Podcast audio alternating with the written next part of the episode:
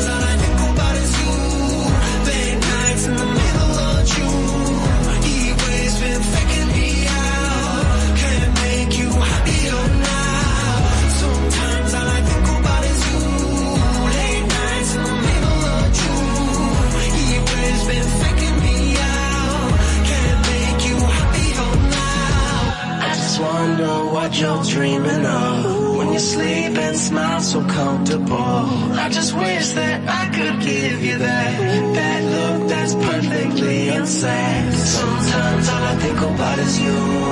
Late nights in the middle of June.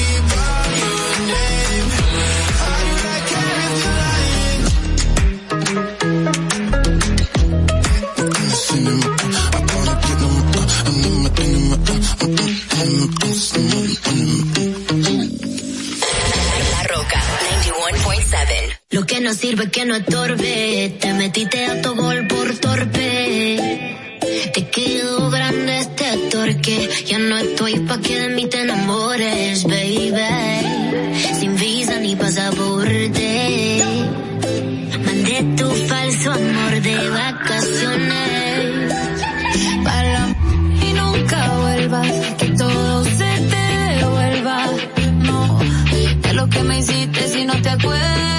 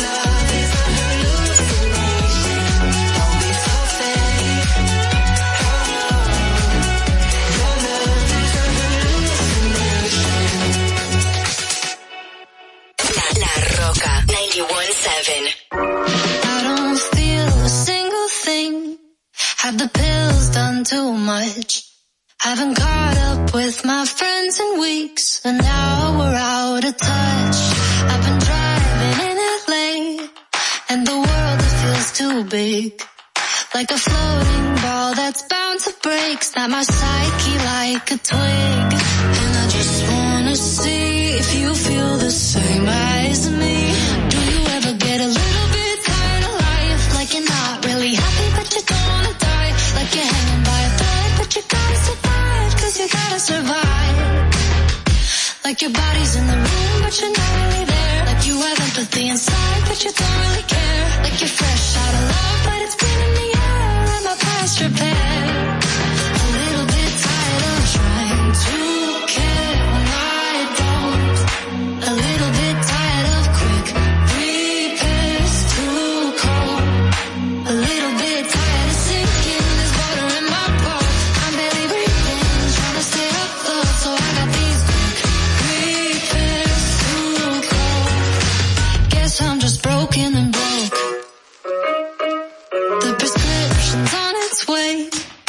The a name I can't pronounce and the dose I gotta take. Boy, I wish that I could count, cause I just wanna see if this could make me happy. Do you ever get a little bit tired of life? Like you're not really happy, but you don't wanna die. Like you're hanging by a thread, but you gotta survive, cause you gotta survive. Like your body's in the room, but you're not really there. Like you have empathy inside, but you don't really care just fresh out of love.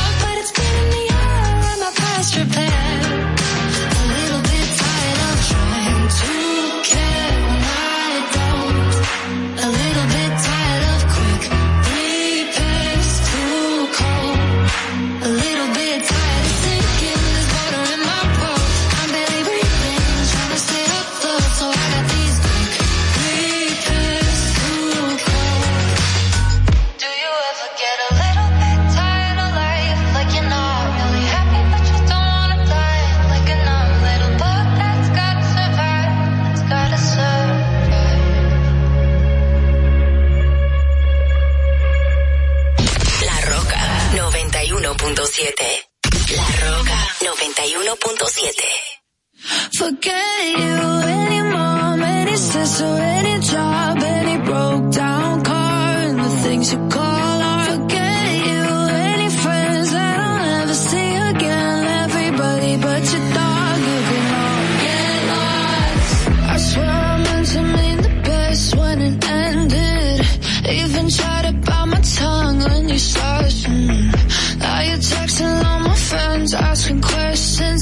over even liked you in the first place. Dated a girl that I hate for the attention. She only made it two days. What a connection. It's like you'd do anything for my affection. You're going all about it in the worst way.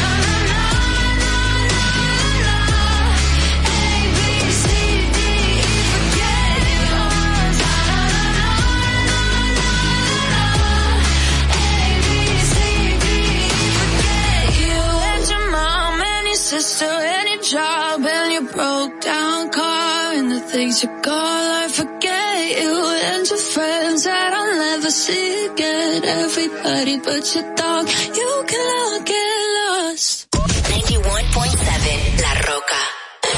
La Roca, 91.7. I can't believe we're finally alone. I can't believe I almost went home. What are the chances? Everyone's dancing and he's not with you.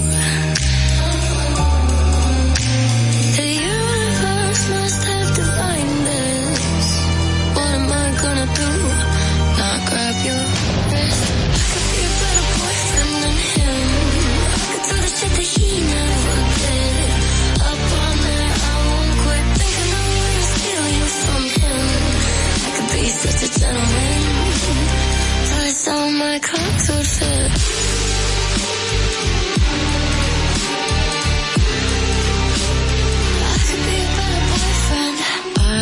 to tell you twice all the ways you can't suffice. If I could give you some advice, I would leave with me tonight. The universe must have defined it. Mm -hmm. Ladies first.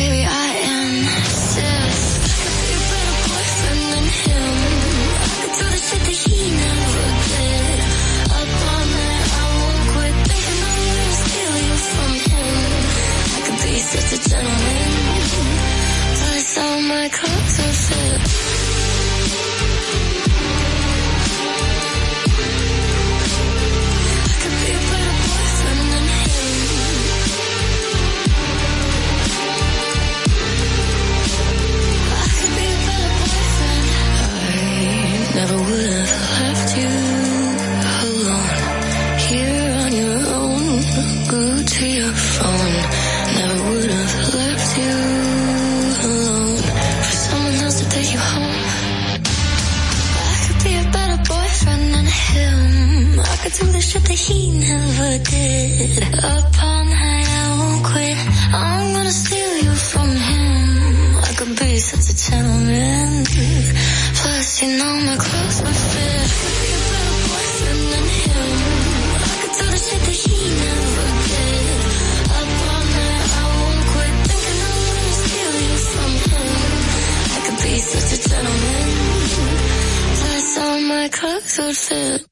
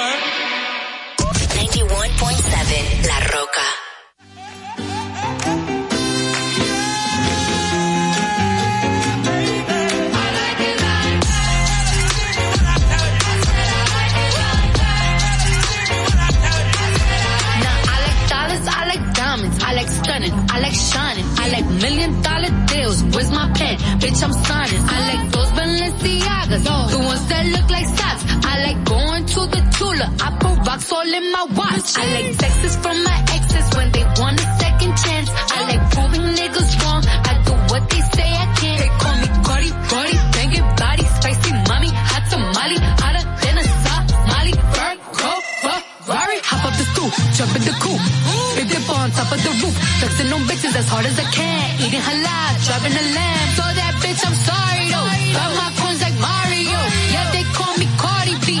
this shit like cardio. Diamond district in the chat.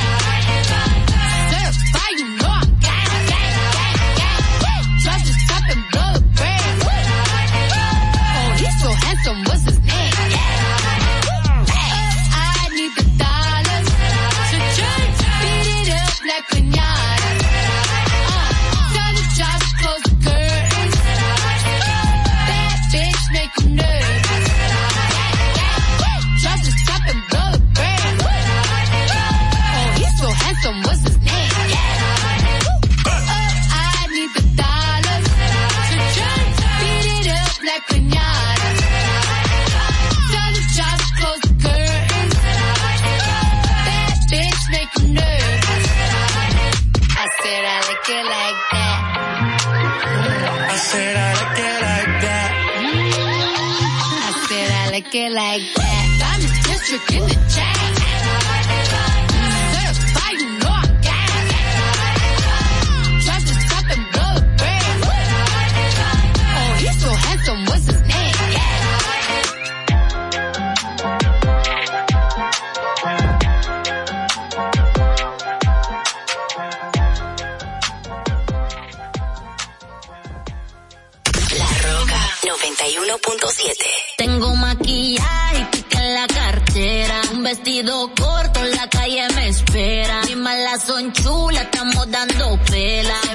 Paraliza el club siempre que llega la nena. Tengo un flow calle, calle. Independiente no tengo que dar detalles. Tengo un flow calle, calle. Coge la orilla, ten cuidado que no te guayes. Se la pasan tirando, me tengo el DM full. Saben que soy de barrio, pero me sobra el glamour. Tenemos tigre en el norte y leona en el sur.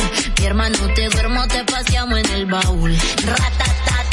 Sabemos quebrar el booty. Ratatata, es lo que cuesta mi beauty. Ratatata, pelo largo y manicure. Siempre la tengo en play, yo no le bajo a la muy. Ratatata, sabemos quebrar el booty. Ratatata, es lo que cuesta mi beauty. Ratatata, pelo largo y manicure. Siempre la tengo en play, yo no le bajo a la muy. Yo tengo un flow calle, calle. Independiente no tengo que dar detalles. Tengo un flow calle. No te guayes. Yo tengo un flow calle, calle. Independiente no tengo que dar detalles. Tengo un flow calle, calle. Coge la orilla, ten cuidado que no te guayes. Dios bendiga la calle y el barrio donde crecimos. Las bocinas flotando, pero el party sigue fino. No importa la marca, sino como la combino. Si me llaman para el negocio, di que vamos en camino. Sabemos quebrar el booty. Es lo que cuesta mi beauty. Ratatata, pelo largo y manicure. Siempre la tengo en play, yo no le bajo a la movie. Ratatata, sabemos quebrar el booty. Ratatata, es lo que cuesta mi beauty. Ratatata, pelo largo y manicure. Siempre la tengo en play, yo no le bajo a la movie. Yo tengo un flow calle, calle. Independiente no tengo que dar detalles. Tengo un flow calle. Cuidado que no te guayes. Yo tengo un flow calle, calle. Independiente no tengo que dar detalles. Tengo un flow calle, calle. Coge la orilla, ten cuidado que no te guayes. La, Roca 91.7. 91.7.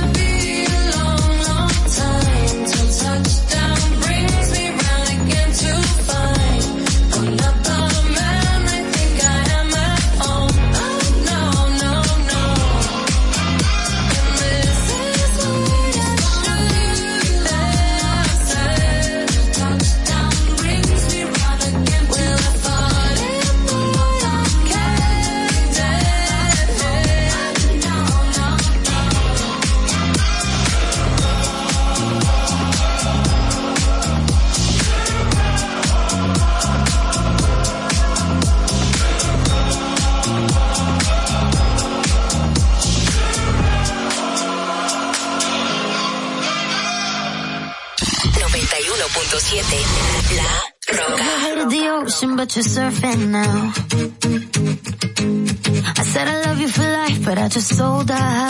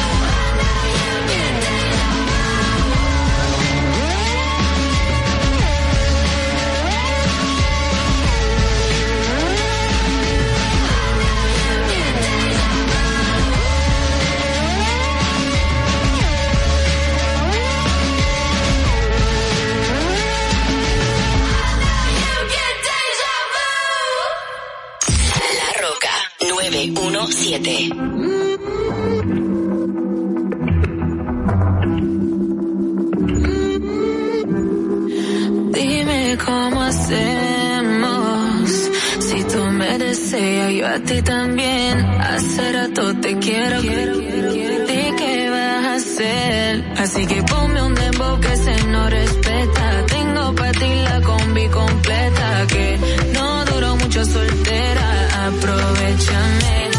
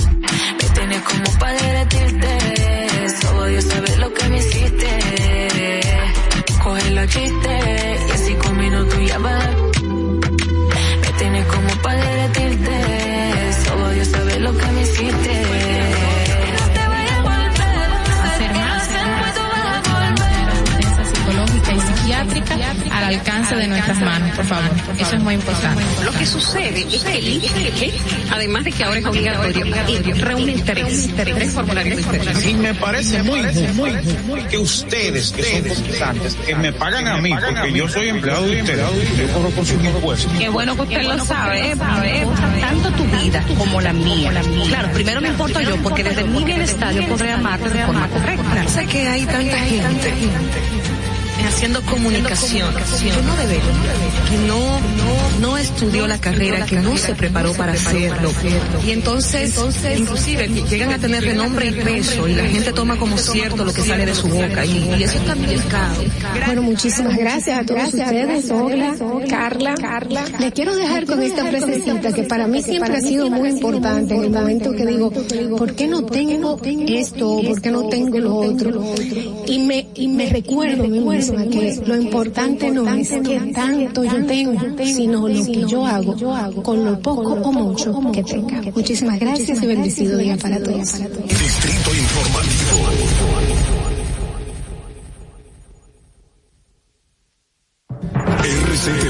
HD, El Gusto Producciones, Dominican Network y Vega TV Canal 48 de Claro y 52 de Altiz presentan a Dolphy Telay, Oclaenecia Pérez, Carla Pimentel y Natalie Faxas en Distrito Informativo. Muy buenos días, muy buenos días República Dominicana. Vamos arriba, es jueves, jueves 24 de marzo del 2022. Usted está con Distrito Informativo por La Roca 91.7. Estamos de 7 a 9 de la mañana con ustedes. Sí, señor, junto a mis compañeras Oglenecia Pérez, Carla Pimentel, Natalie Faxas. Hacemos de su inicio de la mañana algo diferente, algo informativo, sin ningún tipo de compromiso, que no sea con el de llevarle la verdad y el de llevarle las cosas de una forma objetiva. Gracias, gracias por su sintonía. Recuerden que si van en su vehículo, pues llegamos al norte, hasta Villa Altagracia, por el sur hasta San Cristóbal y en el este hasta San Pedro de Macorís. También pueden vernos en vivo en nuestro canal de YouTube. Usted busque Distrito Informativo e inmediatamente salimos. Síguenos en nuestras redes sociales, en Instagram, también en Twitter, arroba Distrito Informativo y también puedes llamarnos y hacer tus denuncias. Apunta este teléfono porque tu voz va a ser escuchada. En Sin Cargos usted puede llamar al 809-200-1947. También puede enviar sus notas de voz al WhatsApp 1-800-320-0075. Recuerde que puede continuar viendo esta transmisión en televisión. Estamos en Vega TV y en Dominican Networks, así como en los canales 48 de Claro. Esta transmisión en televisión. Estamos en Vega TV y en Dominican Networks, así como en los canales 48 48 de Claro y 52 de Altiz. Escúchanos en Apple Podcasts, Google Podcast, iHeartRadio y Spotify. Buenos días. Recuerden que nuestras informaciones están ampliadas en nuestro portal digital. Simplemente entre a Distrito Informativo rd.com. Ahora sí, buenos días. Dios lo bendiga. ¿Cómo están chicas? ¿Cómo está Olga, Carla, buenos Natalie? Días, buenos días. Hermosas y radiantes. Ve, ya, ya, tenemos el ánimo más, más despierto, gracias. Me encanta los colores de tu, de tu, y, y tu outfit, ¿verdad? Tu, pues, porque es un vestido, ¿verdad? Sí, un vestido. Hermoso. Ay, gracias. Ya no se diga más. bueno, por lo menos dijo gracias. Hola. Ah, tú sabes lo que yo digo. Ve, ella quiere que diga. No, no, no, Defecto no. de fábrica. Buenos días, chicas. Yo feliz de estar aquí con todos ustedes. Eh, a todos sean bienvenidos. Y hoy se conmemora como cada año, 24 de marzo, el Día Mundial de la Tuberculosis. Esto obviamente para concientizar a la población de las consecuencias que tiene esta enfermedad, tanto económicas, saludables y sanitarias. Entonces, eh, hoy conmemoramos ese día con muchísimas eh, eh, en limitaciones en República Dominicana, sabemos en cuáles áreas, eh, pero bueno, la idea es seguir avanzando y, y, que esto no afecte y no siga afectando en el mundo. Buenos días. buenos días, chicas. Buenos días, equipo. Buenos días a todos los que desde bien temprano en la mañana pues están conectados con nosotros. Muy buenos días. Miren, y también con relación al día, hoy se cumple un mes, un mes de la invasión en Ucrania, señores. La invasión Ah, de Putin a Ucrania, 24 de febrero, De febrero. y hoy 24 de marzo, de marzo, un mes de esa. Y yo recuerdo que dos días antes para mí eso no iba a ser una realidad, a pesar de que había una amenaza, se veía como simplemente una amenaza. Y hoy en día pues ya se ve cualquier movimiento y cualquier cualquier cosa que diga Putin como una amenaza que sí se puede convertir en realidad. Y en el día de hoy, pues, hay una reunión muy importante internacional en Europa. Uh -huh. La OTAN se, se, reúne de emergencia para más sanciones y discutir muchísimos, muchísimas cosas que pueden eh, pueden afectarnos a todos, así que hay que estar muy, muy atentos a esto. Vamos a ver, señores, iniciando el programa, ¿qué pasó un día como hoy? Para que no se te olvide, en el Distrito Informativo, Dominica Networks presenta Un día como hoy. Un día como hoy, 24 de marzo del 2001, en California, Estados Unidos, la empresa Apple presenta la décima versión de su sistema operativo Mac OS X. Un día como hoy, en el año 2003, los medios de comunicación dan al país la noticia de que el Banco del Progreso absorbía a Baninter. Ambas instituciones bancarias firmaron un protocolo para la adquisición por absorción de todos los bienes del Baninter, la Intercontinental de Seguros y el Baninter y Trust Company. A inicios del 2003 y como solución a su crisis interna, el Baninter fue puesto en venta por sus ejecutivos y pautada una fusión entre este y el Banco del Progreso. El acuerdo contó con el de la Junta Monetaria y el Banco Central. Para que no se olvide, en Distrito Informativo te lo recordamos, un día como hoy. Distrito Informativo.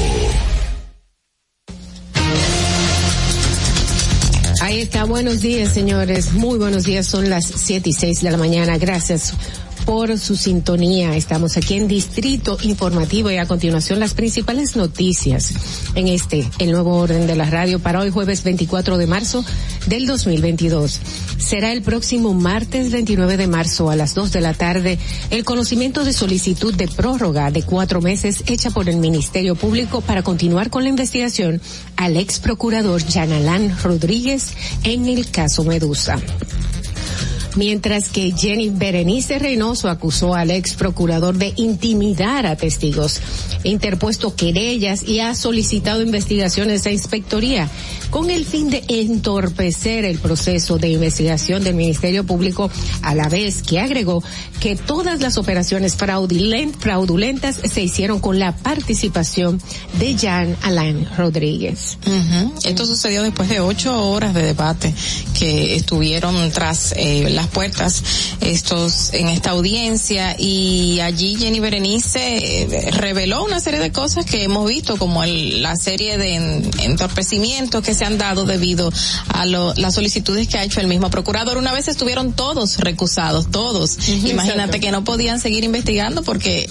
estaban, estaban al margen, claro, de la Eh, situación. No tan solo eso, también dijo que, que testigos que ellos tienen, pues habían sido, ya que les habían dicho al Ministerio Público que habían sido llamados hasta de la cárcel para, para que evitaran ir a, para tratar de evitar que fueran a testificar.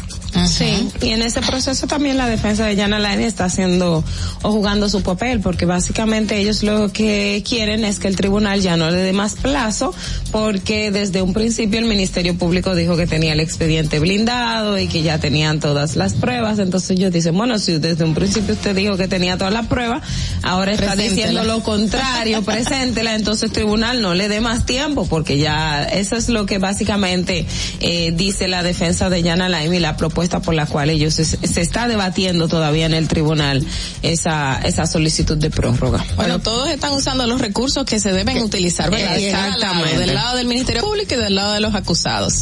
Por lógica. La jueza que dijo que por cansancio, porque fue bastante largo, larga y ardua, eh, la jornada del día de ayer, pues eh, la va a prorrogar para el 29 La de marzo. Exacto, a las Próximo 2 de la tarde. Así es. Bueno, señores, en otra información, los miembros de la Policía Nacional comenzaron a recibir los aumentos salariales prometidos por el gobierno para inicio de este año 2022, pero que no había sido efectivo en los primeros meses de este año. Los aumentos a los agentes policiales por el momento van en una escala 30% como prometió el presidente Luis Abinader para este año, obviamente 2022. El 20% restante, según indicaron, se hará efectivo en el tercer trimestre de este año. Bueno, van encaminados que bueno, ya se estaban eh, quejando algunas personas de que ese aumento había sido prometido y no se había cumplido. Y estamos ya casi en abril y estamos en el tercer, en el, en el primer Eh, trimestre. estamos en el primer Exacto, trimestre. Estamos O sea en el que primer se- trimestre. se cumplió, se cumplió. ah, rayando, pero se cumplió. ¿Tú sabes lo que me gustó? Me gustó que eh, fue de- del 2 al 20 el aumento, Ajá. pero el mayor aumento se le hace a los policías de menor rango. Y el menor a los de mayor rango. Antes siempre se hacía todo lo contrario. Todo, todo a la inversa. a la inversa. A la inversa, y el que tiene menos el que más necesita. Así es.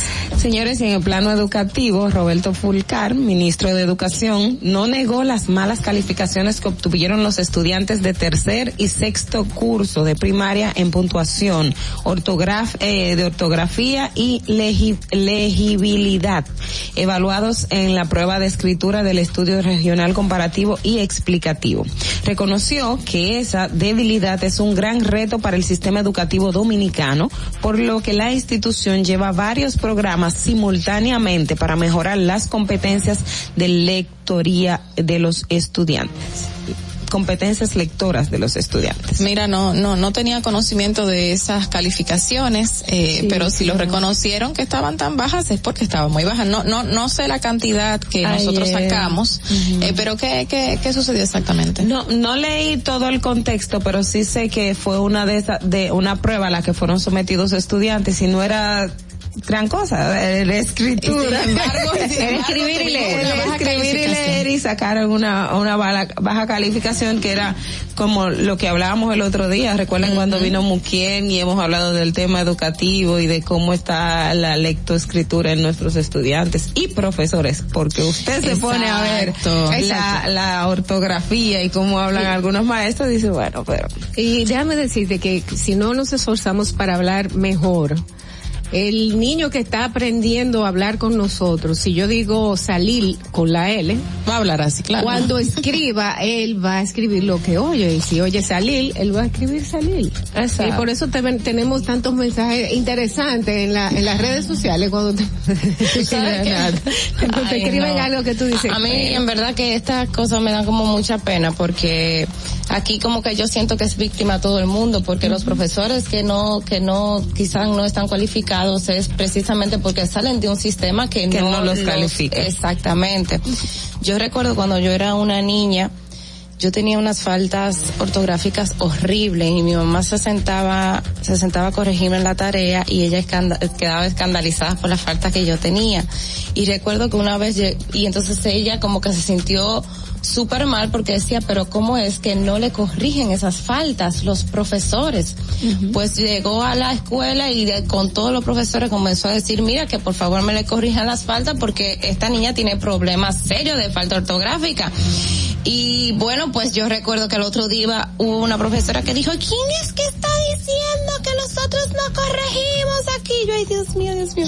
Hasta el profesor de matemáticas se puso a corregirme. Ah. Lo que quiero decir con esto es que, que bueno, que, que no solo, o sea, ahí está el, el problema base de maestros, también falta de seguimiento para que este tipo de cosas pues se pueda superar desde niño, porque es que si tú no encuentras quizás una mamá que te, que vaya al colegio y hable y con todo el mundo, entonces quizás no estuviera yo dedicándome al periodismo ahora mismo. Mira, eh, no, y eso viene por muchos lugares. Eh, yo he escuchado a mayores, a las personas mayores, decir, la educación no es igual, porque a mí me enseñaban tal y tal cosa y ahora yo no veo que eso se le enseñe. Mis hijos, mis nietos no aprendieron lo que yo sé, de, no, no solamente de la lengua española, sino también de la historia, eh, de la geografía, de todas las materias que, que podemos ver en las, en las escuelas y la diferencia es abismal. Y comienza por los maestros porque las generaciones ahora que están en las aulas también son las que se perdieron esa educación buena y positiva y la que recibieron una muy mala educación y es lo que están enseñándole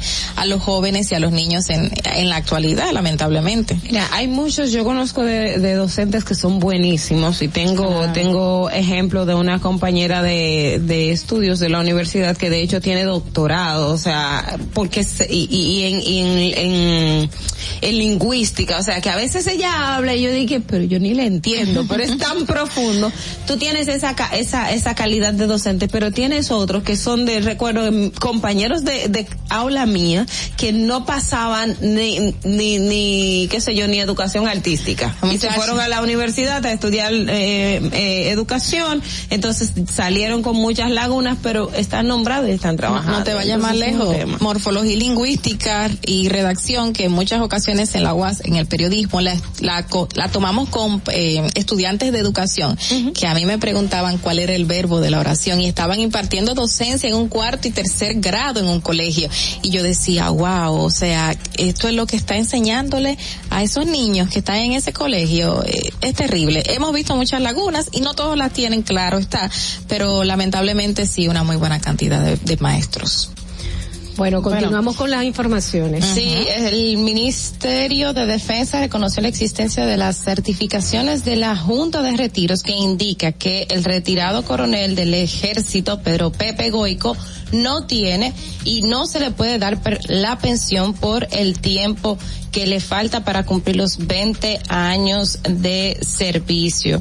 Eh, también señala que en sus conclusiones el ministerio pidió al Tribunal Superior Administrativo acoger la acción de amparo interpuesta por Pepe Goico y que se excluya al ministro de Defensa, a Luciano Díaz Morfa, de la acción porque eh, los hechos mm, eh, por bueno porque este funcionario no no no estaba en este momento eh, dice que la defensa del coronel del coronel retirado argumentó que este se encontraba en un limbo jurídico debido a que nunca ha cobrado un solo centavo de la jubilación que le correspondía luego de ser apartado de la milicia en 2004. Esto esta información la tiene Diario Libre para dar Ahí, crédito.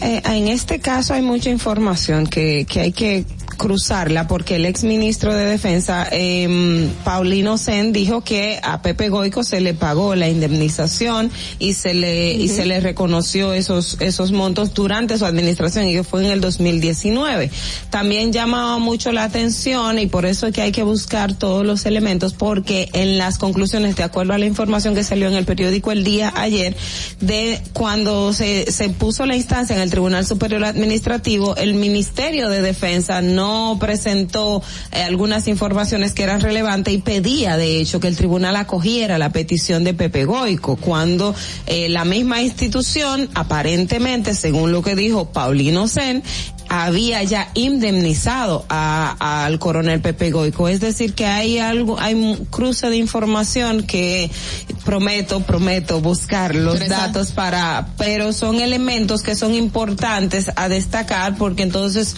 o es una cosa o es la otra. Pero esas documentaciones tienen que estar ahí. Que Deben estar ahí. eso, Entonces, exacto. la defensa, el Ministerio de Defensa debió, valga la redundancia, tener todos estos elementos. Claro. Y hay cuestiones que, por ejemplo, llama mucho la atención de que el actual ministro de Defensa y Pepe Goico trabajaron juntos cuando estaba al frente de, eh, cuando era direct, em, jefe de, de, de seguridad del expresidente Hipólito Mejía en, en el gobierno dos, 2000, 2020, 2004 y Pepe Goico era jefe de avanzada. Es decir, también hay muchos elementos de que el tema de la vinculación o posible complicidad o cercanía con el actual ministro de Defensa pudo haber influido en el cómo accionaron también en el tribunal los representantes del ministerio. O sea, es un caso delicado porque definitivamente es delicado que hay que tomarle la, la debida eh, el, de- la- la- El debido manejo. el debido manejo, exacto. Y ese debido manejo es bueno que lo tengan muy, muy, muy presente porque las cosas no son como hace años. Todo el mundo está pendiente a ese manejo. Si se le da un buen manejo, se va a ver y si se le da un mal manejo, se le va a ver también, se va a replicar, se va a publicar. Ya ahora todo el mundo tiene un medio de información en sus manos y, y lo puede usar para que usted compórtese bien y haga las cosas como la tiene que hacer. Vamos a continuar con las noticias luego de darle cierre a estas las informaciones más importantes para hoy, 24 de marzo del 2022. Continuamos con las informaciones internacionales de mano de la voz de América. Este es un avance informativo de La Voz de América. Desde Washington les informa Henry Llanos.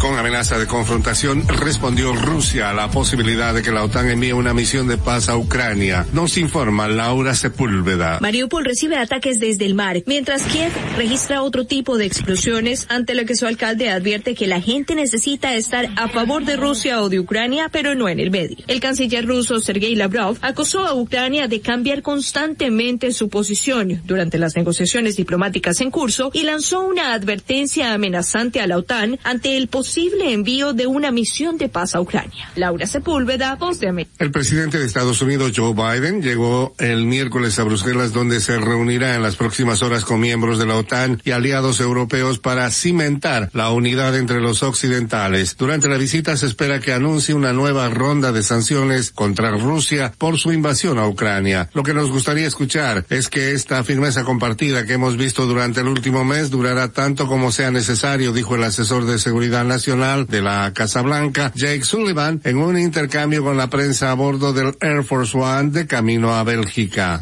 A continuación, un mensaje de servicio público de la voz de América. Para evitar la propagación del coronavirus en casa, recuerde que solo toma unos minutos limpiar las superficies que más toca en su vivienda, manijas de las puertas, interruptores de la luz, lugares donde come, control remoto, entre otros. Esto por lo menos una vez al día. La sociedad civil de Venezuela exige investigar la muerte de cuatro indígenas de la etnia Yanomami en medio de enfrentamientos con efectivos militares en el estado Amazonas. Desde Caracas nos informa Carolina Alcalde. Organizaciones defensoras de derechos humanos denunciaron que el domingo indígenas Yanomami se enfrentaron con efectivos de la aviación militar venezolana adscritos a la base fronteriza de Parimabé en el estado Amazonas, luego de que los funcionarios se negaron a compartirles el acceso a Internet, a pesar de que el dispositivo que lo suministra pertenece a la comunidad. Delsa Solórzano, diputada del Parlamento de 2015, aseguró que el gobierno venezolano viola la Constitución al no garantizar la protección de los pueblos indígenas y puntualizó que los hechos son competencia de la Corte Penal Internacional. Carolina Alcalde, Voz de América, Caracas. La compañía que está detrás de la vacuna contra el COVID-19, presentada como una herramienta clave para el mundo en desarrollo, ha enviado decenas de millones de dosis a los países adinerados, pero todavía no ha aportado ninguna al programa respaldado por Naciones Unidas para abastecer a los más pobres, un indicio de la desigualdad que persiste en la respuesta global a la pandemia. COVAX había planeado distribuir 250 millones de dosis de la fórmula de Novavax para marzo, pero la agencia de la ONU, a cargo de las entregas, dice que los primeros envíos podrían realizarse en abril o mayo. Este fue un avance informativo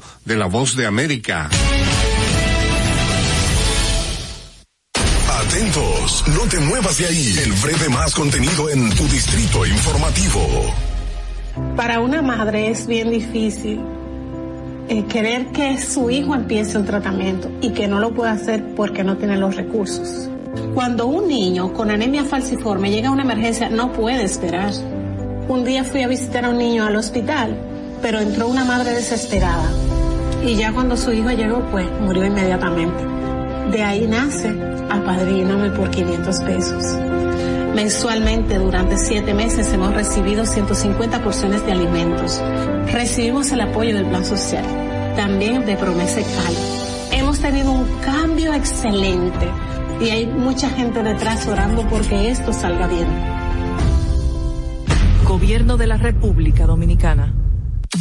Si deseas tener acceso a todo lo que pasa en República Dominicana, debes obtener Dominican Networks. Es el primer sistema de cable dominicano para los dominicanos en el exterior. Aquí podrás disfrutar de todos los canales de televisión de República Dominicana, noticias, deportes, música, farándula y entretenimiento 24/7. Solo debes descargar nuestra aplicación en Roku, Amazon y Apple TV. E inmediatamente vas a disfrutar de todo el contenido de República Dominicana. Dominican Networks. Y, y- y aquí está el equipo del gusto, la bella Dolphy Peláez. Busquen un suape y busquen un recogedor porque me voy a regar. Lo acompaña ñonguito. usted se sacrifique tanto en su oficina hasta las 8 de la noche. El importado Harold Díaz. Lo mío es de hilo de Yedella. La más reciente adquisición, el actor más cotizado, más no el mejor pagado, Oscar Carrasquillo. Y el hombre que gana menos que su mujer tiene que se sienta negro en la cama, en la intimidad. La enérgica, la del gritico, Samantha Díaz. Y quiero que sepan que tengo dos semanas haciendo dieta y ¿saben lo que he perdido? ¿Qué perdí? Tiempo. 14 días de felicidad. Nuestra chama importada, Catherine Amesti. El otro está malhumorado, señores. Usted le tira un beso por la ventana. Juan Carlos Pichardo. Señores, esto es el gusto de las 12. Sintonice a partir de las 12 del mediodía por La Roca 91.7. Si quieres más diversión, no busques, no hay más.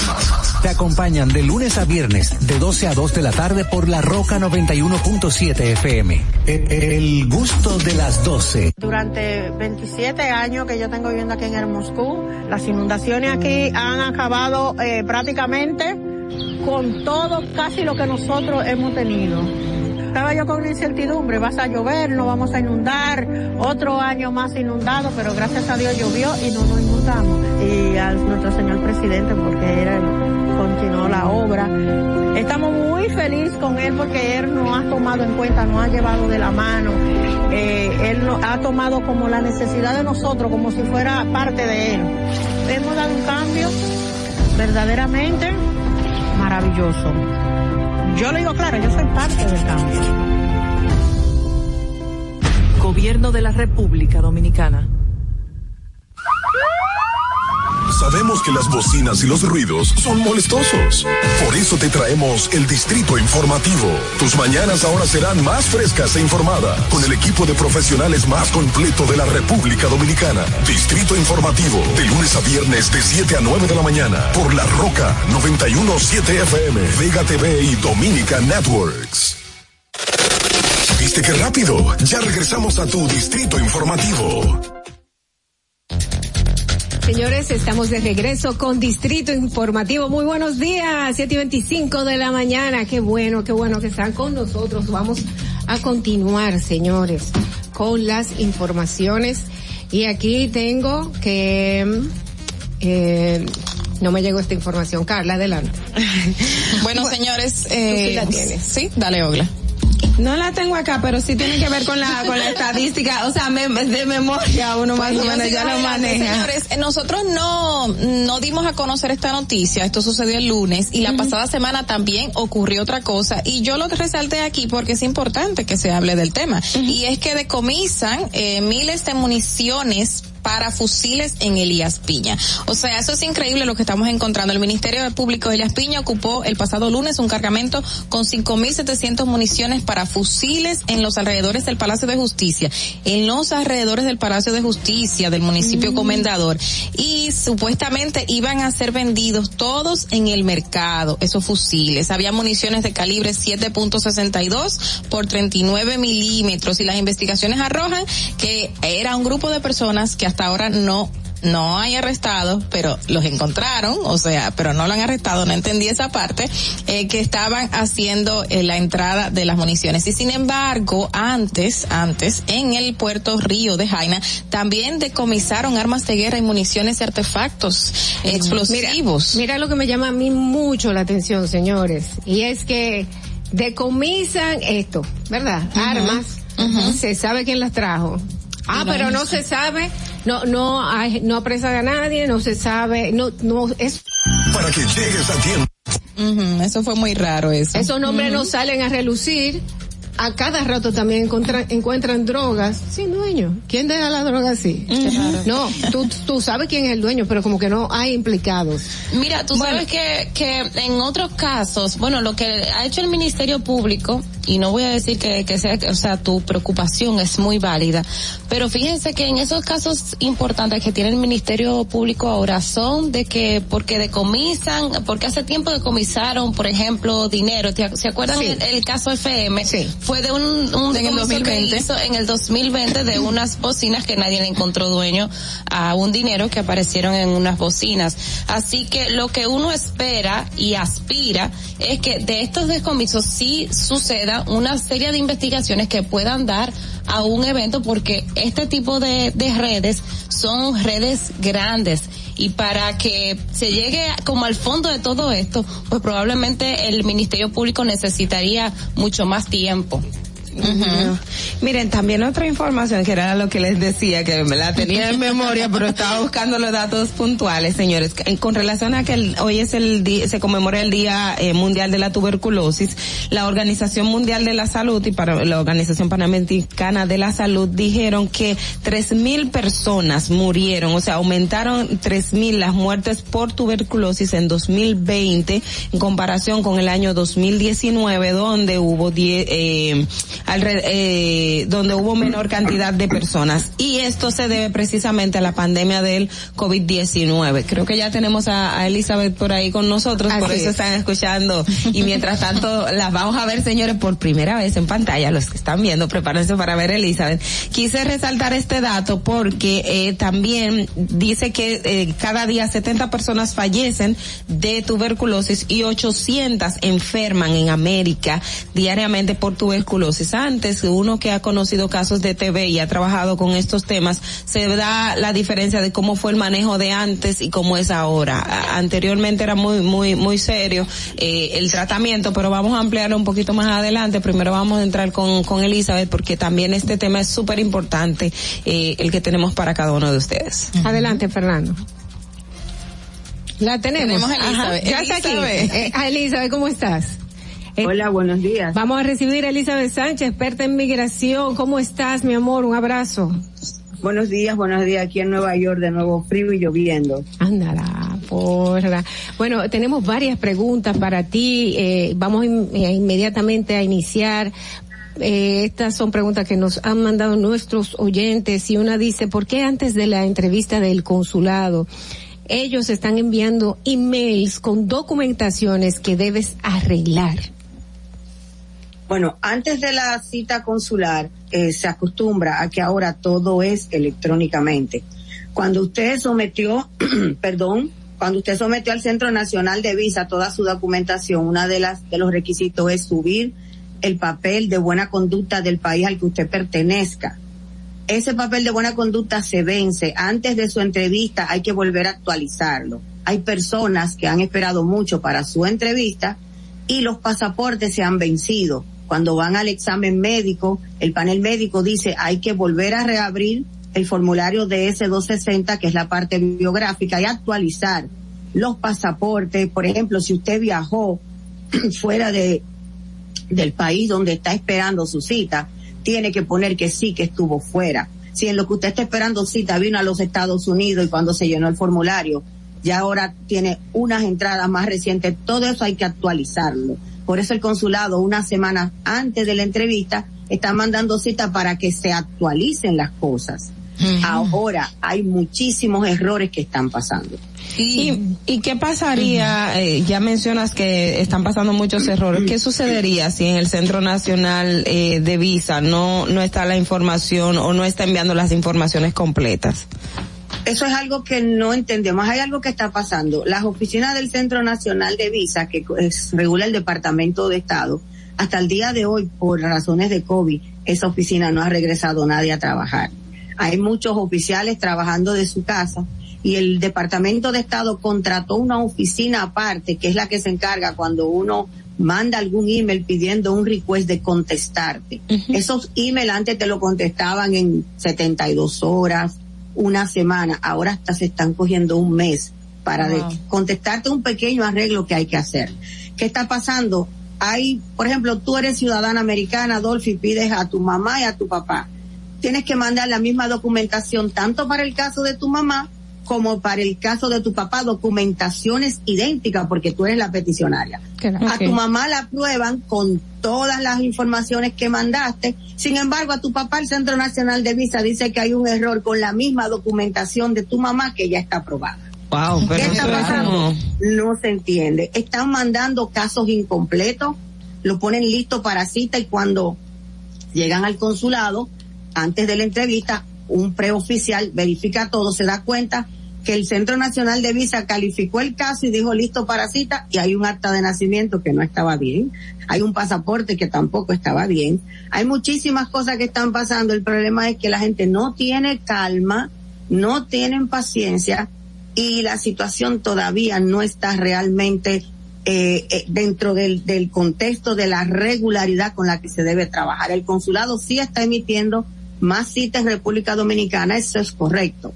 Pero a nivel personal yo tengo per- yo tengo casos del 20 esperando por dos años y no hemos tenido cita. Aquí tengo ah, otra pregunta, Carla. Adelante. No, eh, sí, aquí la tengo yo. ¿Por qué están dando cita los sábados para la ciudadanía, renovación y para cambio de tarjetas de 2 a 10 años? Aquí en los Estados Unidos lo único que están adelantando son las aplicaciones de ciudadanía. Vuelvo y recalco. Si usted califica para hacerse ciudadano, este es el momento. La ciudadanía que yo mandé en diciembre ya ayer me pasaron tres personas exámenes y te- lo hicieron con menos de seis meses. Por favor, hágalo ahora. Están dando citas los sábados para eso, para adelantar los casos de la ciudadanía. Y en cuanto a la renovación que usted cambia su residencia de dos años a diez, valga clarificar, cuando usted se casa con un ciudadano americano dentro de los Estados Unidos o fuera de los Estados Unidos y su cita es antes de usted tener dos años de matrimonio, a excepción de algunas discreciones de algunos oficiales, a usted le da una residencia permanente condicionada por dos años. Tres meses antes de que se venzan los dos años, usted tiene que volver a reaplicar con el formulario I-751 y demostrar que usted sigue en buena fe con el, el- con su matrimonio con el ciudadano de los Estados Unidos. Hay personas que han cambiado o han sometido ese formulario desde el 2018 y al día de hoy no han tenido cita. Por eso están dando cita los sábados, especialmente a los casos de ciudadanía y de formulario I-751, que es el cambio de la condición de residencia. Ojo, trate de que uno de los esposos le, se le pierda el miedo al inglés, porque los sábados no hay traductores. Ay, oh. y Y el sábado pasado, un cliente mío que la cita era a las 8 de la mañana para su segunda tarjeta, estuvo hasta las 10 y 40 que un oficial migratorio que no habla perfectamente español, pero sí lo entiende, pudiera hacer la entrevista. Pero se hizo, sí. Ah, claro que sí, a los 25 minutos ya él era residente. permanente. Pero en este caso la persona puede elegir el día de su cita entonces. No, no, en lo lo- absoluto. lo- se lo Oh.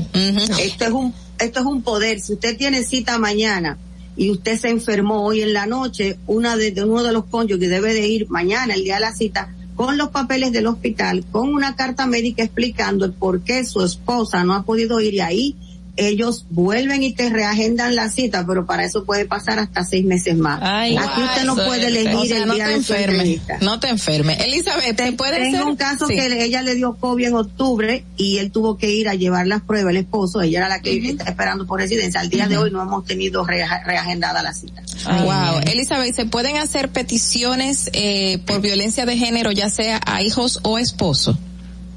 Bueno, tú puedes hacer petición por violencia de género si tu esposo te es abusada eh, física o moralmente. Igual que tus hijos, tú sabes que aquí hay muchos niños jóvenes que tienen la edad de 21, 18 y así, que tienen una educación un poquito difícil y a veces maltratan a su mamá. Lo que usted tiene que saber antes de elegir, porque usted está pasando por esa situación, primero, usted debe buscar un abogado que sea especialista en esa, en ese tipo de casos. No se arriesgue ni siquiera con consultantes que hay experiencia de 24 o 30 años. Esos son casos delicados. Aunque usted viva bajo el mismo techo con su cónyuge o con su hijo, usted lo está acusando de violencia doméstica, eso debe ser probado emocionalmente, porque el que sufre violencia doméstica física no debe vivir ni con el esposo ni con el hijo. Claro. Y debe protegerse a nivel todo, psicológicamente, a nivel de policía y a nivel de orden de restricción. Sí se puede hacer, pero antes de usted decir estoy siendo emocionalmente abusada, trate de que eso sea verdad. Porque aunque a usted le darían su residencia y a su hijo no le pasaría nada porque es un ciudadano americano, eso le quedaría un récord a su hijo para fines de tener algún día un trabajo federal. Yo no diría que trate, sino que sea Que- que- verdad. no, que- ¿no? porque que esté O sea, consciente de que lo que está diciendo es verdad. Es, es real. Eso es correcto. Mira, aquí tú puedes hacer ese tipo de residencia porque tu esposa está casada contigo y te dice hoy, ok, vamos a ir para que empecemos a hacer tus papeles. Vamos mañana. Mañana tú te levantas y te dices, mira, yo no voy contigo para ningún sitio. ¿Por qué? Porque yo creo que tú, tú- que no, que no te voy a hacer nada. Eso sí, esto es violencia eh, emocional. Claro. O sea, hoy te digo una cosa, mañana te digo otra. Igual que te digo, ay, mira, no, yo no te voy a hacer ninguno papel, conmigo no cuente, pero tú y yo seguimos casados igualito, tú y yo estamos bajo el mismo techo. Eso sí, eso es emocionalmente. Es un Si abuso. usted está Claro, eh, pasando por ujú. eso, es exactamente, si usted está pasando por eso por años, y usted termina yendo a un psicólogo porque eso pasa en realidad. Sí. Usted puede acogerse a esa manera y si usted entró ilegalmente al país, al hacerlo de esa manera usted no tiene que salir de aquí ni pedir un perdón. A usted la ley la protege. Pero vuelvo y digo, tiene que estar basado en hechos reales, contundentemente, con reporte psicológico de más de dos años. Mm. Por ahí están vendiendo muchos sueños con ese tipo de residencia. Tengan mucho cuidado. Y eso hace más daño. Eh, Elizabeth, bueno, pues eh, primero agradecerte, después preguntarte, ven acá, nosotros no te íbamos a ver ahora mismo en vivo, me quedé esperando tu hermosa ¿verdad? cara. Y lo anunciamos, Elizabeth, todo. Eso lo acabo de ver, pero me dio un pequeño problemita el link. Ah, Y en estos días, el primer cliente nuestro llega a las siete y 45 de la mañana. Ay, bueno, pues, ahora. pues entonces para esas otras personas que sí quieren ser clientes eh, tuyos y que no tienen cómo comunicarse, por favor los teléfonos. 347-899-8612 y nuestro WhatsApp 347-601-7270. Recuerde, la temporada de impuestos expira el 18 de abril. Si no estamos listos, vamos a hacer extensiones para terminarlo en octubre del 15. No se estrese, si le faltan documentos, hay muchas cosas que todavía no han llegado. Vamos a hacer las cosas bien y vamos a pedir extensión. Sí le prometo para el próximo jueves no poner nadie antes de las 9 de la mañana y sí salir en casa. Qué bueno, promesa de Elizabeth. Bueno, pues Elizabeth, Eso es correcto. Sí, muchísimas gracias, te, un abrazote grandote y pronto, pronto estaré por allá para, para dártelo personalmente. Eh, Tu mamá estuvo por aquí. Así me dijeron ayer. Así me dijeron, te voy a mandar una foto que se convirtió viral de mi querida madre el día de ayer.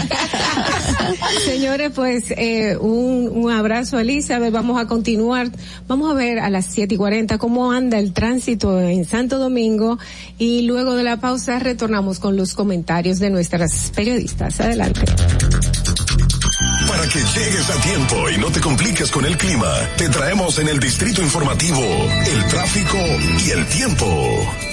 Y así se encuentra el tráfico y el tiempo a esta hora de la mañana en Santo Domingo. Se registra tráfico pesado en el desnivel Avenida Máximo Gómez, Avenida Máximo Gómez en Cristo Rey, elevado Avenida Ortega Gasset, Avenida Hermanas Mirabal, Puente Presidente Jacobo Magluta, Puente Presidente Peinado, Avenida Ecológica Profesor Juan Bosch, gran entaponamiento en la Avenida Padre Castellanos en el ensanche Luperú, Avenida México en el Vergel, Puente Juan Bosch hasta la autopista Rafael Tomás Fernández Domínguez, Avenida 25 de Febrero en Villa Duarte, Paseo Presidente Villini, tráfico en alto total en la Avenida Francisco Alberto Camaño Teñó, Avenida de los Próceres en Los Jardines, en Expreso Avenida John F. Kennedy hasta el elevado avenida Doctor Arturo de Filló, autopista Juan Pablo Duarte, en la autopista Juan Pablo Duarte, cerca de Los Alcarrizos, en Altos de Arroyo Hondo Segundo, tráfico muy intenso en el puente Francisco del Rosario Sánchez, en el puente Francisco del Rosario Sánchez y en la avenida Simón Bolívar, en zona universitaria. Te recordamos que las distracciones al volante son peligrosas. Deja tu celular mientras vas conduciendo, así las calles y carreteras serán más seguras para todos. Para el estado del tiempo en el Gran Santo Domingo, se encuentra parcialmente nublado, con una temperatura de 22 grados y una máxima de 32 grados. Hasta aquí el estado del tráfico y el tiempo. Soy Nicole Tamares. Sigan en sintonía con Distrito Informativo. Atentos, no te muevas de ahí. El breve más contenido en tu Distrito Informativo. Ahí mismito donde estás. O tal vez aquí, recostado bajo una pata de coco. O en la arena tomando el sol. O dentro del agua, no muy al fondo. O simplemente caminando por la orilla. Ahí mismo, abre tu nueva cuenta móvil BH de León. 100% digital y sin costo. La creas en minutos con cero pesos desde Móvil Banking Personal. Ábrela donde quieras. Solo necesitas tu celular. Banco BH de León. Glen Beauty Salón con su Nails Bar Spa y Estética. Somos un centro equipado con las mejores tecnologías de belleza y un personal capacitado listo para que tengas una experiencia glam. Contamos con las técnicas más avanzadas de uñas, spa y centro de estética. Somos especialistas en reparación e hidratación de cabello botox capilar. Glam tiene para ti todo lo que necesitas para consentirte. Visítanos en la prestigiosa zona de Bellavista. Llámanos y reserva tu cita al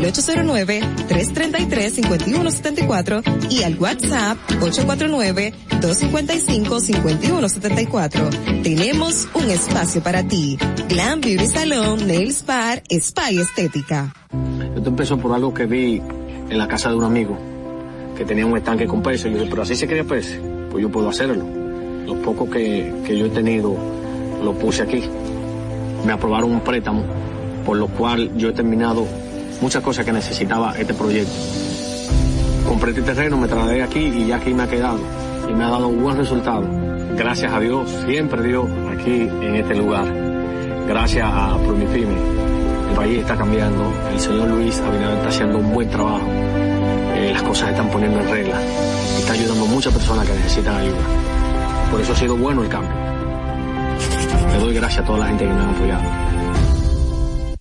Gobierno de la República Dominicana.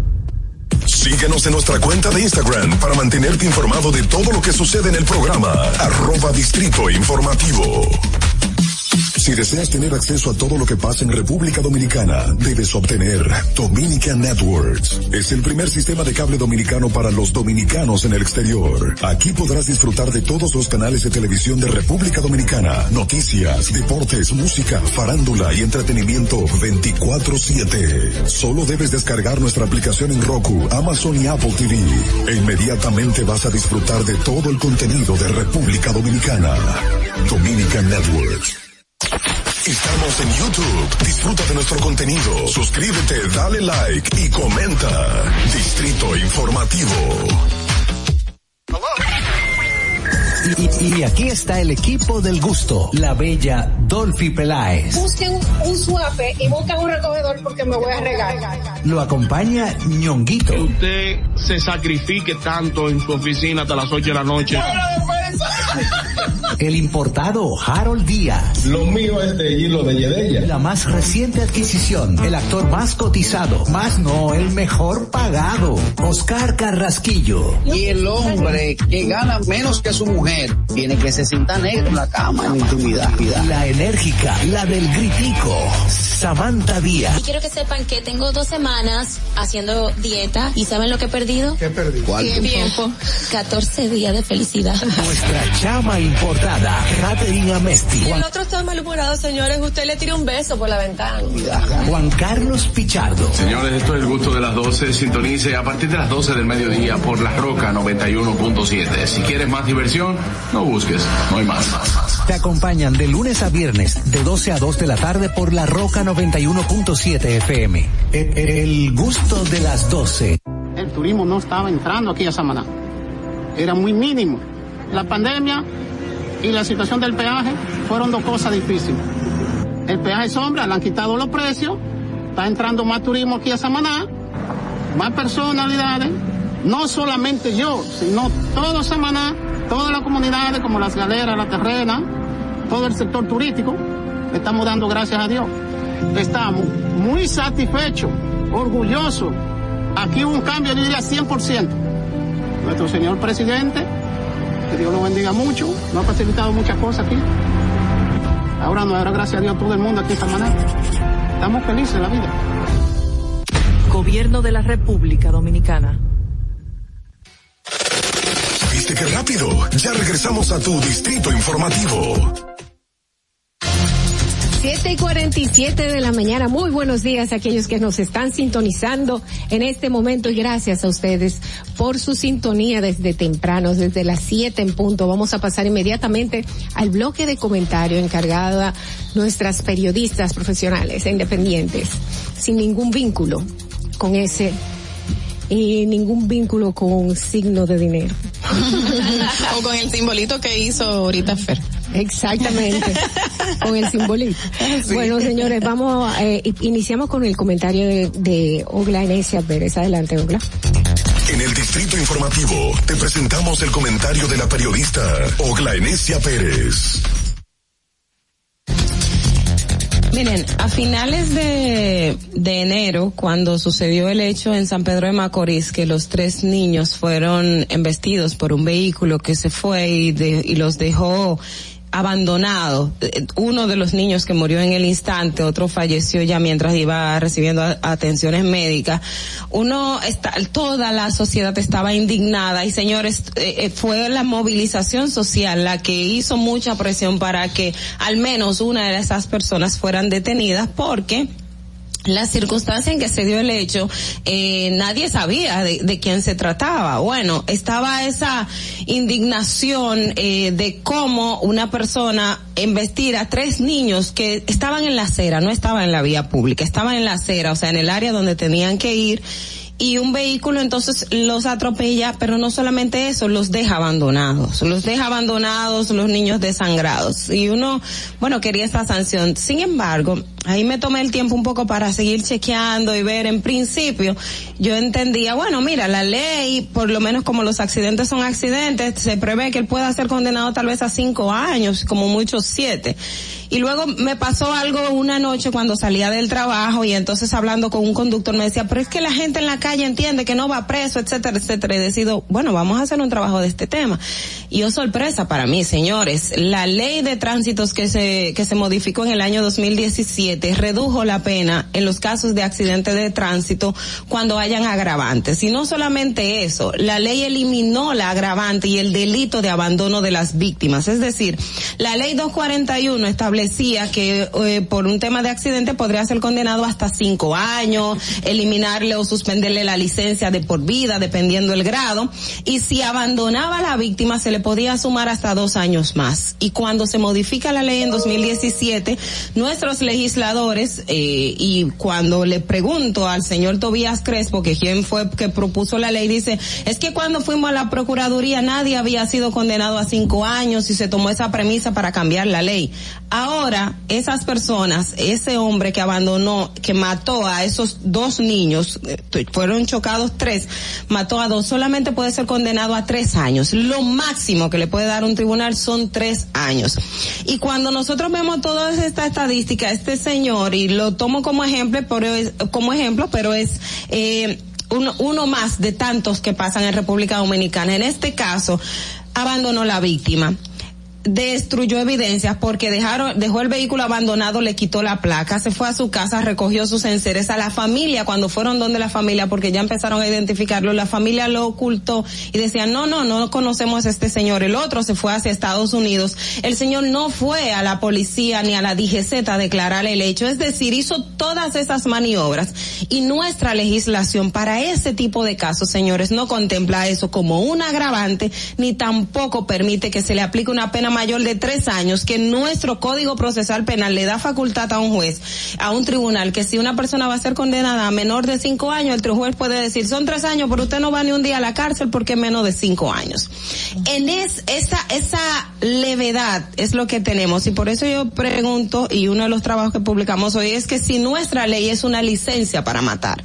¿Por qué? Porque usted va a tener en un país donde hay diario, tenemos del 2015 a la fecha más de 10 mil personas murieron en accidentes de tránsito. Los tribunales solamente han tenido un acceso a 1.300 y tanto de casos. Y de esos 1.300 tanto de casos, solamente se han dado respuesta a 227 casos. De esos 227 casos, solamente 121 casos han sido en tema de condena. Los demás han sido archivos, los demás han sido que el proceso se extinguió o se absolvieron a las personas por la debilidad que tiene esa ley. Este tiempo no me da para abordar todo este punto, pero señores, es indignante que una persona que atropella a otro, la abandona, no va a la policía a hacer la declaración, siquiera llama al 911 de decir, miren señores, tuve un accidente, tengo miedo, no pude llegar, pero por lo menos vayan, socorran a... No hizo nada y tengamos una legislación que premie eso, señores. Eso es indignante.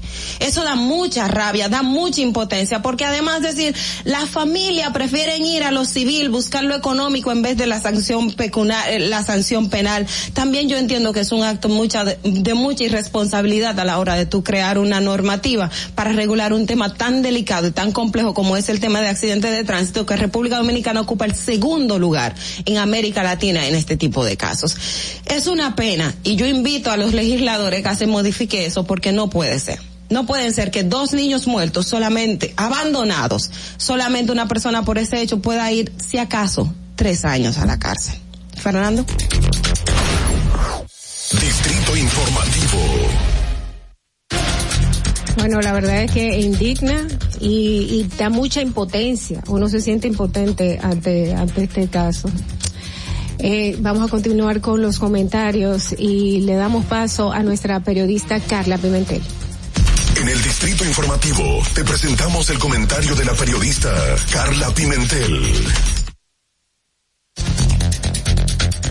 Bueno, hace más o menos dos meses se dio a conocer la cifra o se actualizó la cifra de presos preventivos en la República Dominicana y según información dada por las autoridades, eh, en enero, bueno, finales de enero, había 15.509 presos preventivos. 15.509 presos preventivos. Lo resalto porque solamente de todos los presos condenados y preventivos tenemos unos 26.000 y tantos presos. Es decir, que cuando uno se pone a hacer la comparación de 26.000 y tantos presos que tenemos en el sistema penitenciario dominicano, 15.509 son preventivos. Y tú te pones a resaltar, como el 59% de los presos o, las personas que están cumpliendo un tiempo de prisión en las cárceles dominicanas, ¿por qué 15 mil? O sea, el 59% son presos preventivos. Y es que se ha relajado y esas han sido una de las críticas constantes, constantes de muchos expertos en el eh, del sistema judicial de que se ha relajado en la utilización de la medida de coerción de prisión preventiva para todo.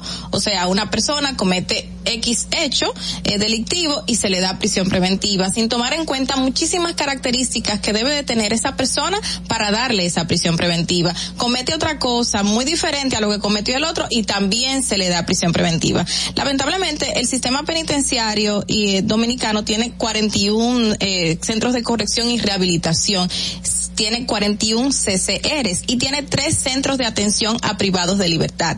Pero de esos 41, ese 15, esos 26 mil y tantos que tienen eh, presos en esos lugares, resulta que 7.558 solamente están en la victoria, en un lugar reducido, en situaciones que lamentables que hemos criticado aquí y en otros espacios muchísimas veces. 7.000 internos, es decir, 27% de estos presos están solamente en un solo lugar, con 41 centros de corrección de centros penitenciarios en República Dominicana. Y para colmo, de esos 7.500, eh, 7.582, casi el 50% también son preventivos en la victoria. O sea, estamos viendo una situación que no sabemos por qué se está cometiendo. El Código Procesal Penal indica o establece medidas distintas, son unas eh, 10 medidas junto con el tipo de arresto, conducencia o citación 10 medidas de coerción que tiene o establece el Código Procesal Penal Dominicano.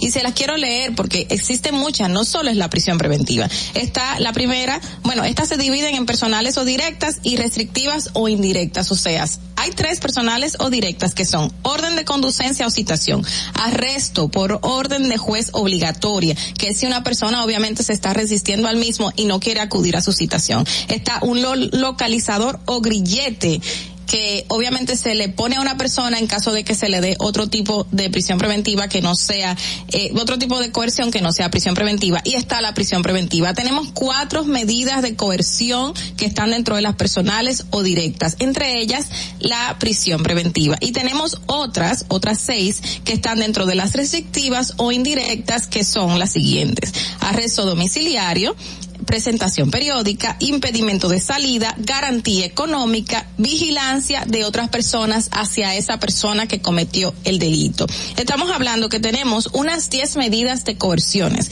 y lamentablemente hay 15 mil personas que están solamente bajo un régimen de prisión preventiva, habiendo unas nueve más que lamentablemente parece que no se le están dando uso en la República Dominicana. Estamos hablando de que una persona se roba un motor, que no estamos desmeritando de que se roba un motor, y otra persona hace un robo mayor o violación, que conlleva violación o un ataque o intento de asesinato, y a los dos se le da el mismo tipo de medida de coerción. Hay muchos agravantes que se deben tomar en cuenta antes de esto. Si se le da prisión preventiva es obviamente porque hay peligro de fuga, pero al parecer a 15 mil personas, 15.509 presos eh, en la actualidad parece que tienen peligro de fuga, según las autoridades, y por eso le dieron esa prisión preventiva. Pero lamentablemente, si existe esta información en el Código Procesal Penal, es por alguna razón. Si existen esas características, es por alguna razón. Si están ahí, es porque las leyes, eh, antes de hacerla, obviamente hicieron una investigación y se dieron cuenta que esto era necesario. Y hay que tratar de que no tengamos esa cantidad de presos en nuestras cárceles, porque no solamente tenemos esa personas cumpliendo, seguro muchos, eh, bajo una investigación que no se ha terminado y otros, eh, eh, obviamente condenados, pero estamos metiendo toda esta gente junta allí, pasando la mil y una en un sistema sanitario penitenciario que no sirve, que vemos lo que está pasando en la cárcel de la Victoria ahora con el tema de la tuberculosis también, que hay una muy buena cantidad de presos que tienen esta enfermedad y en otros lugares también que se han detectado. Y no solo la tuberculosis, lo que han pasado estos presos con el tema del COVID, las enfermedades que han padecido allí dentro y seguro, muchos de esos 15 mil eh, que están bajo prisión preventiva, seguro, muchísimos ni siquiera son culpables porque una prisión preventiva o una coerción no significa que sea una persona que ya, ya, ya se haya dicho que cometió ese hecho. Entonces tenemos que tener en cuenta todas esas salvedades, tenemos que tener en cuenta todas esas características antes de dar así desmeritadamente una coerción. Eh, no podemos tener 15 mil, más casi el 60% de presos que sean prisión preventiva. No podemos. Fernando, vamos contigo. Distrito Informativo. Bien amigos, son las 8 de la mañana cuando le damos paso al comentario de nuestra periodista Natalie Faxas. En Distrito Informativo te presentamos el comentario de la periodista Natalie Faxas. Muchas gracias. Miren, señores, ahí como mm, quiero, antes de, de, de, de centrarme en, en, mi comentario, analizar un poquito este tema de cómo el presidente Luis Abinader, de las estrategias que agota el presidente Luis Abinader, que conforme pasa el tiempo usted va definiendo de manera clarísima. Eh, se tira la bola de un evento que quizás eh, no es, eh, por ejemplo, el tema de la reforma fiscal. Eh, se da se da a conocer un documento que nadie dice que es oficial, pero que es oficial, que los medios de comunicación comienzan a debatir, entonces después el presidente dice que tiene un discurso, entonces sale con su discurso y dice la reforma no va en el tema de Punta Catalina. Punta Catalina, bueno, pues el fideicomiso, sale el fideicomiso, todo el mundo critica el fideicomiso, entonces, bueno, déjame ir bien, el presidente Sa dice que no va a fideicomiso y que entonces vamos a, a profundizar en el fideicomiso.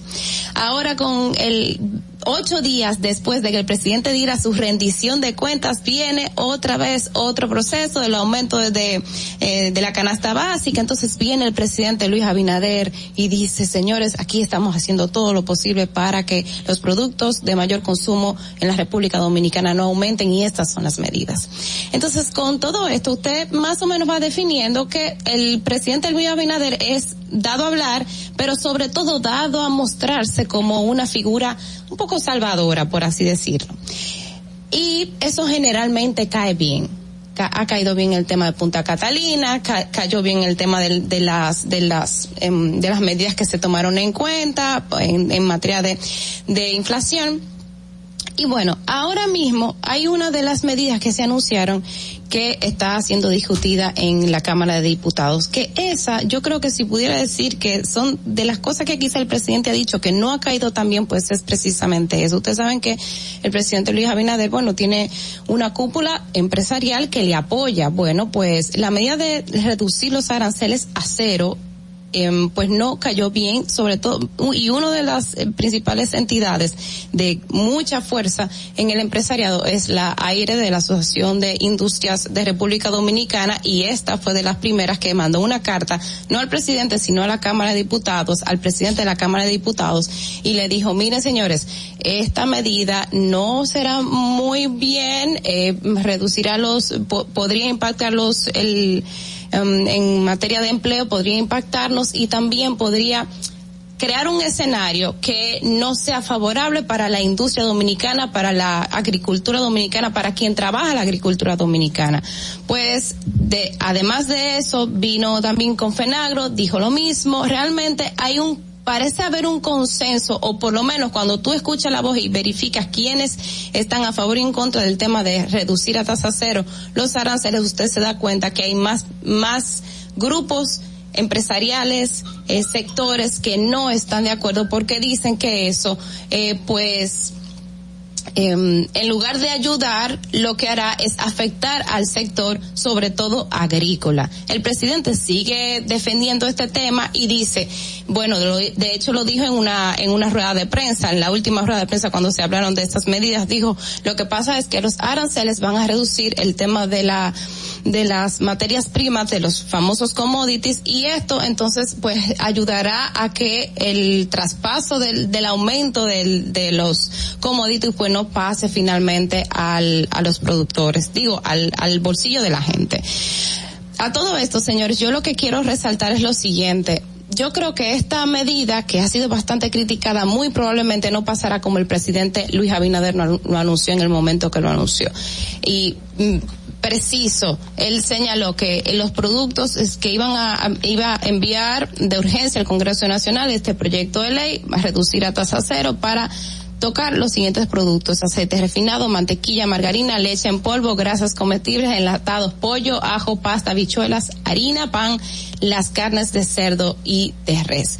Luis Abinader, por ejemplo, señalaba que la soya podría ser una de esas, de esas, eh, de esos commodities que bajara arancel cero. Eh, ¿Qué otra cosa? Pues el maíz, el trigo que se utiliza para hacer el pan y así como una especie de cadena para tocar este tema. Pero a lo que quiero llegar es que, señores, muy probablemente esta ley que lo, en lugar de caer bien, pues ha caído muy mal en muchos sectores de fuerza a nivel nacional, sectores agrícolas sobre todo, que son los que nos alimentan todos los días y son los que se han parado y han dicho, miren, esto no va. Es muy probable que esta modificación al, menos no pase como el presidente Luis Abinader lo anunció en su momento allá eh, cuando, uno, cuando dio uno de esos discursos conocidos que buscan un poco presentarlo a él como salvador de todo lo malo que sucede en este país. Bueno, Fernando, vamos contigo. Distrito Informativo. Oh. Y ahora, ¿quién podrá defenderme? Oh. bueno, señores, ocho y cinco de la mañana vamos a hacer una breve pausa. Inmediatamente recibimos a un invitado muy, muy, pero muy especial aquí. Vamos a hablar de temas de interés para todos ustedes. O sea que quédense con Distrito Informativo. Regresamos en breve. Atentos, no te muevas de ahí. El breve más contenido en tu Distrito Informativo el turismo no estaba entrando aquí a Samaná. Era muy mínimo. La pandemia y la situación del peaje fueron dos cosas difíciles. El peaje sombra, le han quitado los precios, está entrando más turismo aquí a Samaná, más personalidades, no solamente yo, sino todo Samaná, todas las comunidades como las galeras, la terrena, todo el sector turístico, estamos dando gracias a Dios. Estamos muy satisfechos, orgullosos Aquí hubo un cambio, yo diría 100%. Nuestro señor presidente, que Dios lo bendiga mucho, nos ha facilitado muchas cosas aquí. Ahora nos dará gracias a Dios todo el mundo aquí de esta manera. Estamos felices de la vida. Gobierno de la República Dominicana. Síguenos en nuestra cuenta de Instagram para mantenerte informado de todo lo que sucede en el programa. Arroba Distrito Informativo. Glen Beauty Salón con su Nails Bar Spa Estética somos un centro equipado con las mejores tecnologías de belleza y un personal capacitado listo para que tengas una experiencia glam. Contamos con las técnicas más avanzadas de uñas, spa y centro de estética. Somos especialistas en reparación e hidratación de cabello botox capilar. Glam tiene para ti todo lo que necesitas para consentirte. Visítanos en la prestigiosa zona de Bellavista. Llámanos y reserva tu cita al 809-333-5174 y al WhatsApp 849-255-5174. Tenemos un espacio para ti. Glam Beauty Salon, Nails Bar, Spa Estética. Y, aquí está el equipo del gusto, la bella Dolphy Peláez. Busquen un, un suape y busquen un recogedor porque me voy a regar. Lo acompaña ñonguito. Que usted se sacrifique tanto en su oficina hasta las 8 de la noche. El importado Harold Díaz. Lo mío es de hilo de Yedella. La más reciente adquisición. El actor más cotizado. Más no, el mejor pagado. Oscar Carrasquillo. Y el hombre que gana menos que su mujer tiene que se sienta negro en la cama en intimidad. La enérgica, la del gritico. Samantha Díaz. Y quiero que sepan que tengo dos semanas haciendo dieta y ¿saben lo que he perdido? ¿Qué perdí? ¿Cuál? Tiempo. 14 días de felicidad. Nuestra chama importada, Catherine Amesti. el otro está malhumorado, señores. Usted le tira un beso por la ventana. Juan Carlos Pichardo. Señores, esto es el gusto de las 12. Sintonice a partir de las 12 del mediodía por La Roca 91.7. Si quieres más diversión, no busques. No hay más. Te acompañan de lunes a viernes, de 12 a 2 de la tarde por La Roca 91.7 FM. El, el gusto de las 12. Soy Yulisa de la Cruz. Soy estilista en belleza. Yo decidí mudarme para acá, pero yo no tenía dinero. Me hablaron de Banca Solidaria Promipyme. Con el primer préstamo compré un sillón y empecé a comprar cositas para el salón. Con el último préstamo que me dieron, pagué todas las deudas que tenía de esos préstamos diarios y semanales. Le exhorto a todas las mujeres emprendedoras, estilistas, que vayan a Promipyme el país va por buen camino porque el gobierno no ha abierto muchas puertas. Estoy mejor ahora, gracias a Dios, y luego a Promipyme y al presidente de la República. Me siento agradecida. Gobierno de la República Dominicana. Si quieres participar en el programa, envíanos tu nota de voz o mensaje escrito al WhatsApp 862-320-0075. 862-320-0075. Distrito Informativo. ¿Viste qué rápido? Ya regresamos a tu distrito informativo. El cine y las tendencias en serie son recomendadas por nuestro experto, Argenis Viña, en lo mejor del cine. Señores, 8 y 10 de la mañana en Distrito Informativo y sí, nos, y nos vamos a poner Distrito Informativo de películas recibiendo a nuestro experto Argenis Viña con lo mejor del cine. Eh, hoy es jueves y los jueves siempre tenemos estrenos, además de que hay muchas cosas que están sobre la palestra, que tienen a la gente en expectativa, qué va a pasar en los Oscars y muchas cosas más. ¿Cómo estás, Argenis? Buenos días y bienvenido. Buenos días. Dolphy Peláez, ahora sí, buenos días, Dolphy Peláez. Carla Pimentel, Natalie Faxas, que no habíamos compartido camina, y Ogla Enesia Pérez, ¿cómo están? Bienvenido, Un saludo feliz de especial a Madeline, aquí. a Fernando y al equipo técnico que nos hacen posible estar a través de las ondas hercianas cada día. Ante todo, Así es. claro, excelente. Mira, para hoy vamos a iniciar con el estreno de la película Flow Calle que se inicia a exhibir a partir de esta noche en todos los cines del país. Es una producción de Caribbean Films, es la primera película dramática de esta compañía y se estrena en simultáneo aquí en República Dominicana, Puerto Rico y en otras islas del Caribe. Ya luego en el transcurso de la semana pues se seguirá estrenando en otros grandes países. La película es bastante interesante, está dirigida por Fran Peroso, quien además de ser un actor excelente ha demostrado que en la dirección es genial. Ha hecho películas que son bastante, bastante interesantes, al igual que con sus actuaciones. La película es una colaboración entre Colombia, Puerto Rico y República Dominicana, ya que los artistas que componen toda esta historia están divididos en estas tres naciones. Busque, véanla, es una película totalmente distinta a todo lo que el cine dominicano nos tiene acostumbrado y es una apuesta bastante, bastante interesante que abre el margen del cine en este país. No es chiste. No. No, no, no es chiste. Eh, ¿Tuviste la oportunidad de ir al, al estreno El estreno fue el do- lunes pasado, sí. y la viste? Sí. ¿Te gustó? Bastante. ¿Un bastante. spoiler?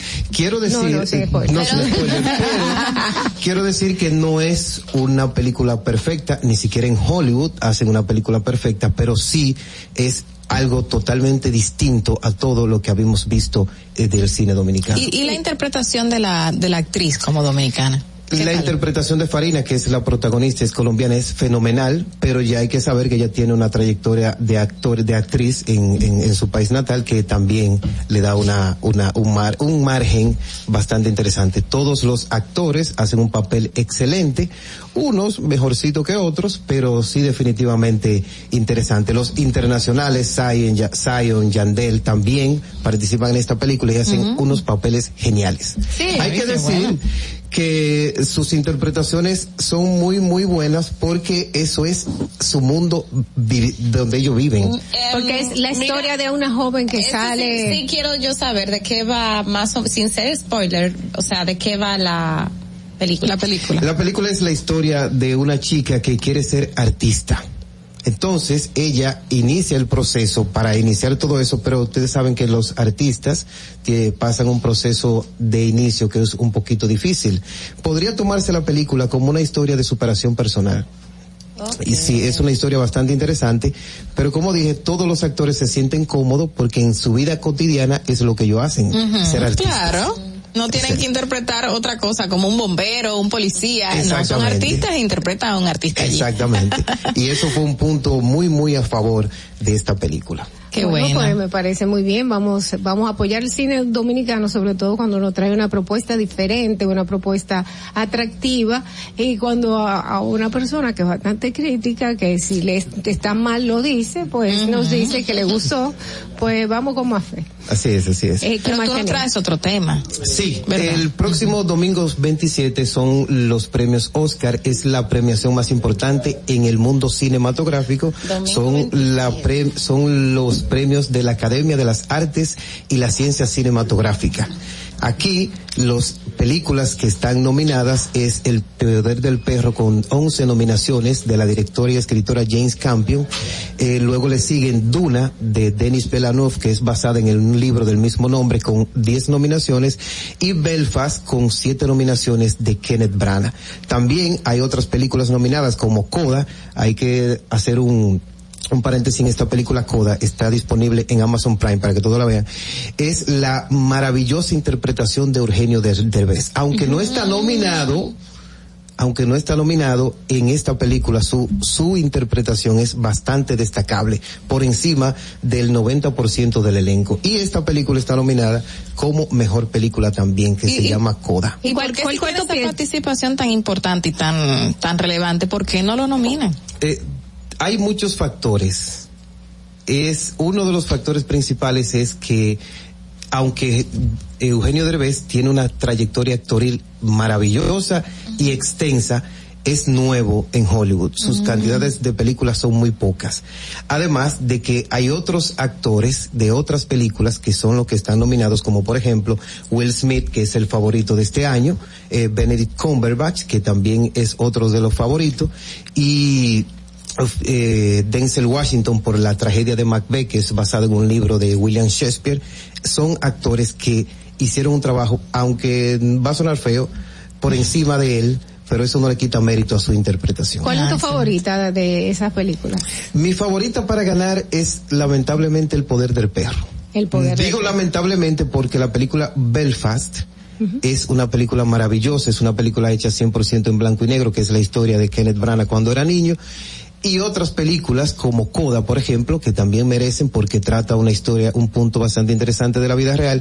Y hay una película japonesa que se llama Drive My Cars o Conduce mi coche, que es del director Hiyuka Yumusuki, eh, me disculpan la interpretación, eh, que también es bastante, bastante interesante, pero lamentablemente ve- el poder del perro es la que tiene no solamente toda la atención de los Oscars, sino de las premiaciones anteriores también. Pero vamos a Entonces, ¿por qué recibir, dice antes, lamentable? vamos a recibir esta llamada, vamos a ver, buenas, distrito informativo.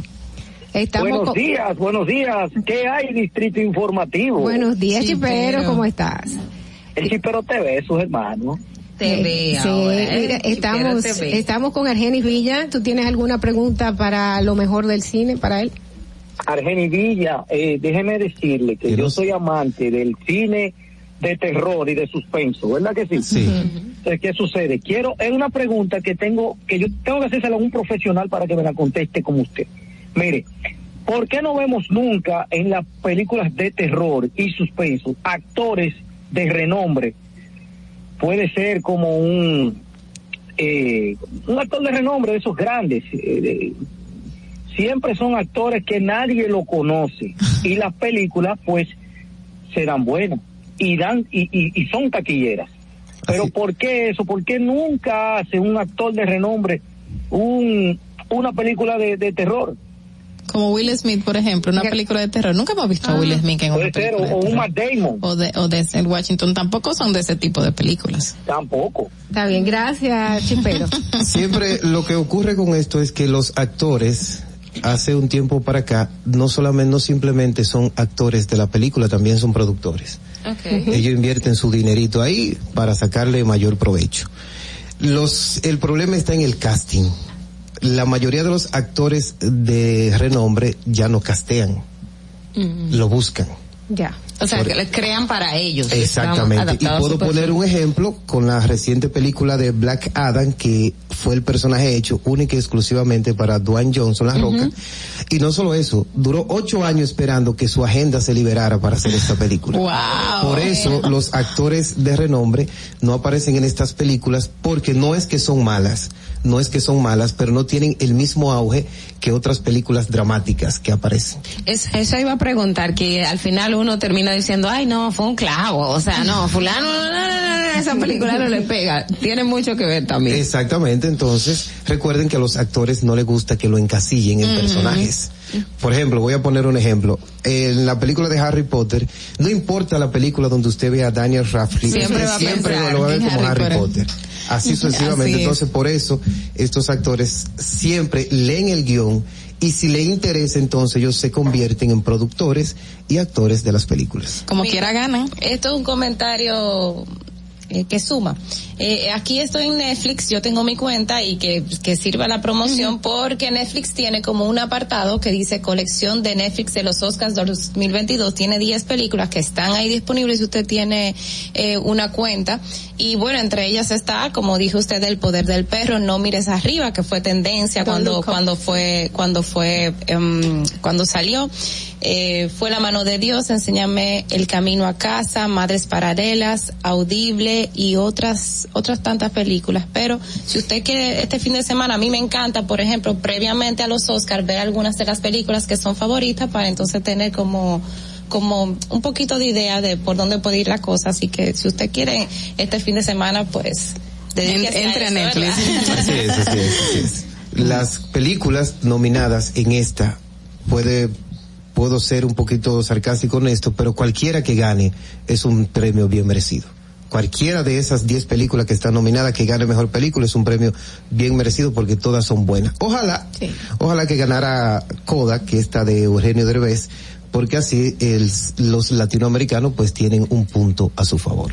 Así es. Vamos a ver quién gana. A mí me gustó mucho Dune, pero no he tenido la oportunidad de ver muchas de las que están nominadas, o sea que tengo que callarme la boca para poder hacer un buen criterio. Así Vamos, eh, señores, pues a darle las gracias a Genis Viña porque siempre nos trae cosas interesantes y ahora tenemos muchas cosas que ver para ponernos al día para saber si nosotros quizás podamos pegar con cuál va a ser la mejor película de este año en los Oscars este 27 también recordarles a todos que en el día de hoy pues se inicia la película Flow Calle una producción muy buena dominicana, vamos a apoyarla y si Argenis dijo que estaba buena, pues lo más seguro es que está buena. Exacto. vamos al cine y vamos a disfrutar. Muchísimas gracias Argenis de nuevo, ustedes quédense con nosotros, hacemos una breve pausa y regresamos con Distrito Informativo. No te muevas de ahí, el breve más contenido en tu Distrito Informativo. Y, aquí está el equipo del gusto, la bella Dolphy Peláez. Busquen un, suave y busquen un recogedor porque me voy a regar. Lo acompaña ñonguito. Que usted se sacrifique tanto en su oficina hasta las 8 de la noche. El importado Harold Díaz. Lo mío es de hilo de Yedella. La más reciente adquisición. El actor más cotizado. Más no, el mejor pagado. Oscar Carrasquillo. Y el hombre que gana menos que su mujer tiene que se sienta negro en la cama, en intimidad. La enérgica, la del gritico. Samantha Díaz. Y quiero que sepan que tengo dos semanas haciendo dieta y ¿saben lo que he perdido? ¿Qué perdí? Tiempo. 14 días de felicidad. Nuestra chama importada, Catherine Amesti. El otro está malhumorado, señores. Usted le tira un beso por la ventana. Juan Carlos Pichardo. Señores, esto es el gusto de las 12. Sintonice a partir de las 12 del mediodía por La Roca 91.7. Si quieres más diversión, no busques, no hay más.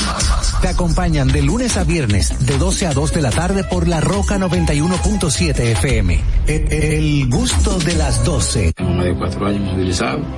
Fui fui trabajando en María Piña, un camión. Y caminando empecé a perder la fuerza de la pierna. Yo estoy agradecido que me vinieron a poner las cuatro veces aquí a la casa. A Abinader cambió muchas cosas para bien. Cuando la pandemia arrancó, tuvimos un poquito de temor.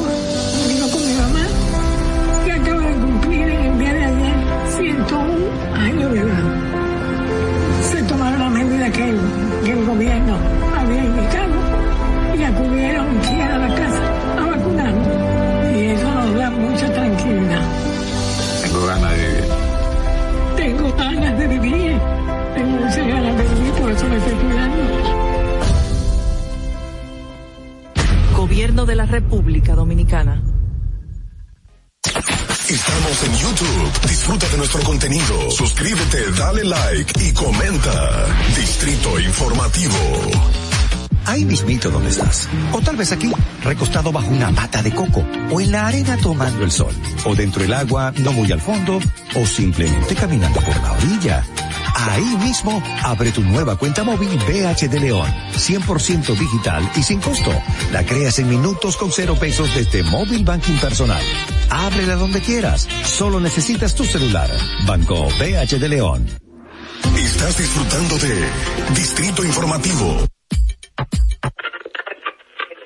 Cuando un no ve televisión, busca entretenimiento, algo con que identificarte y que te dé un buen momento. Hay tantas cosas en el mundo, demasiados inventados, pero ¿dónde veo lo mío? Lo de los dominicanos. Y a ese mismo punto hemos venido cayendo para el mejor contenido. Baja Dominican Network. Te aseguro que si lo bajas inmediato te vistes a llorar conciertos musicales, religiosos y noticias. Pero ¿acaso sabes tú que es realmente adictivo en esta comunidad su contenido exclusivo? Oye, lo mejor de ahí para que lo tengas siempre puesto es el servicio de limosina que ofrecemos yo y Ñeñe. ¿Cómo que eso es lo más duro? Estoy seguro que tú has visto. El programa de los compadres con Correa y con Ñonguito. Perdóneme muchacho que le dañe el momento. El mejor programa de ahí, Ponchi Santo y el recuento. Si yo bajo la aplicación, a lo guata bien. Si tú eres dominicano, baja Dominican Network.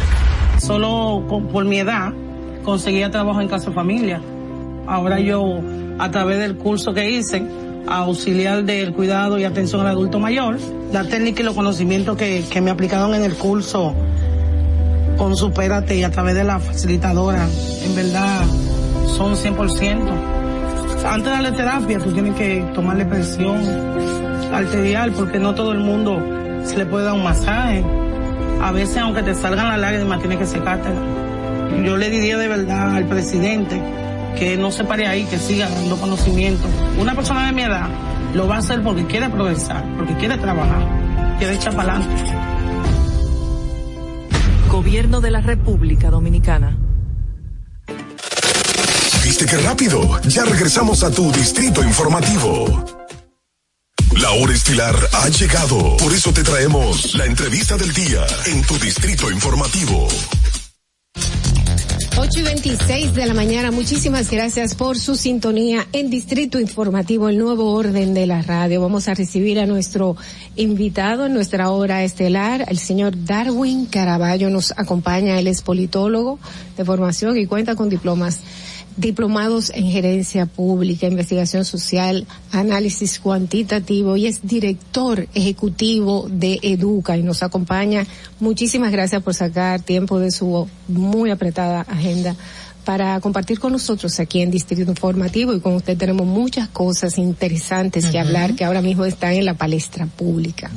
Bienvenido. Gracias a ustedes y a toda la audiencia, aunque hoy debemos decir teleaudiencia porque Sí, sí. estamos también transmitiendo por imagen, ¿verdad? Así, Así es. es, hay que prepararse igualito. Y gracias por estar aquí. Bueno, así mismo como Dolphy dijo, hay muchísimos temas, pero el principal debe ser eh, el anuncio dado por la Asociación Dominicana de Profesores de movilizaciones que obviamente van a paralizar la docencia ya casi finalizándose el año y la posición de ustedes es eh, y según estuve leyendo eh, ustedes resaltaron que esto podía aislar el gremio de todo el sistema educativo ¿cuál es su posición exactamente y qué es lo que está pasando? Bueno, tú lo dices muy bien. Esta es una eh, posición bastante eh, separada de la realidad que se está viviendo. Eh, recordemos que venimos de una pandemia donde los estudiantes de todo el mundo perdieron prácticamente año y medio de clases. República Dominicana hizo un gran programa, pero esto no suple los problemas de no asistir a la escuela y eso se arrastra. Eh, iniciado este año escolar en su segunda mitad, hace muy poquitas semanas, eh, cuando veníamos de la fiesta de Navidad, la Asociación Dominicana de Profesores también marcó allí eh, una eh, actitud de no regreso a clases, se perdieron tres semanas. En diciembre. Eh, Sí, eh, afectó las primeras tres semanas de, de enero que no se dictó cursos.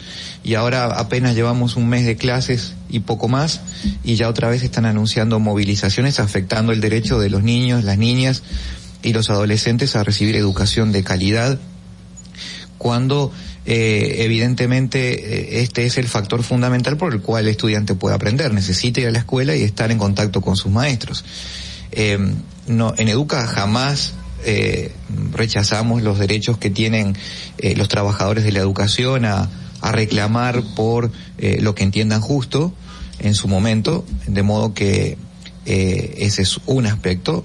Siempre decimos que no debe interferir esto con el normal cumplimiento del horario y el calendario escolar, pero en esta ocasión además el reclamo que hace el, el sindicato en términos cuantitativos, es decir, de exigir un 25% de incremento salarial, es absolutamente infinanciable.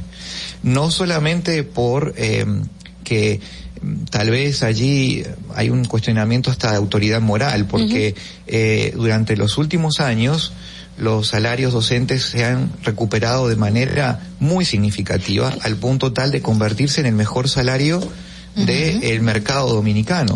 claro, y, y, hago un paréntesis porque de hecho hay asociaciones de colegios, de colegios, o sea, de entidades privadas que dicen que fíjate que se quejan porque están captando a los profesores del sector privado precisamente por el tema del salario. Hay una migración de docentes del sector privado al sector público porque las condiciones laborales en términos de salario hoy eh, son mejores en gran parte de los centros educativos en el sector público que en el privado. En, el, en, en la región centroamericana y caribeña el salario docente dominicano es el mejor pago y es el, la única profesión que ha tenido un salario real creciente en los últimos ocho años, eh, en, en, todo, en todas las profesiones.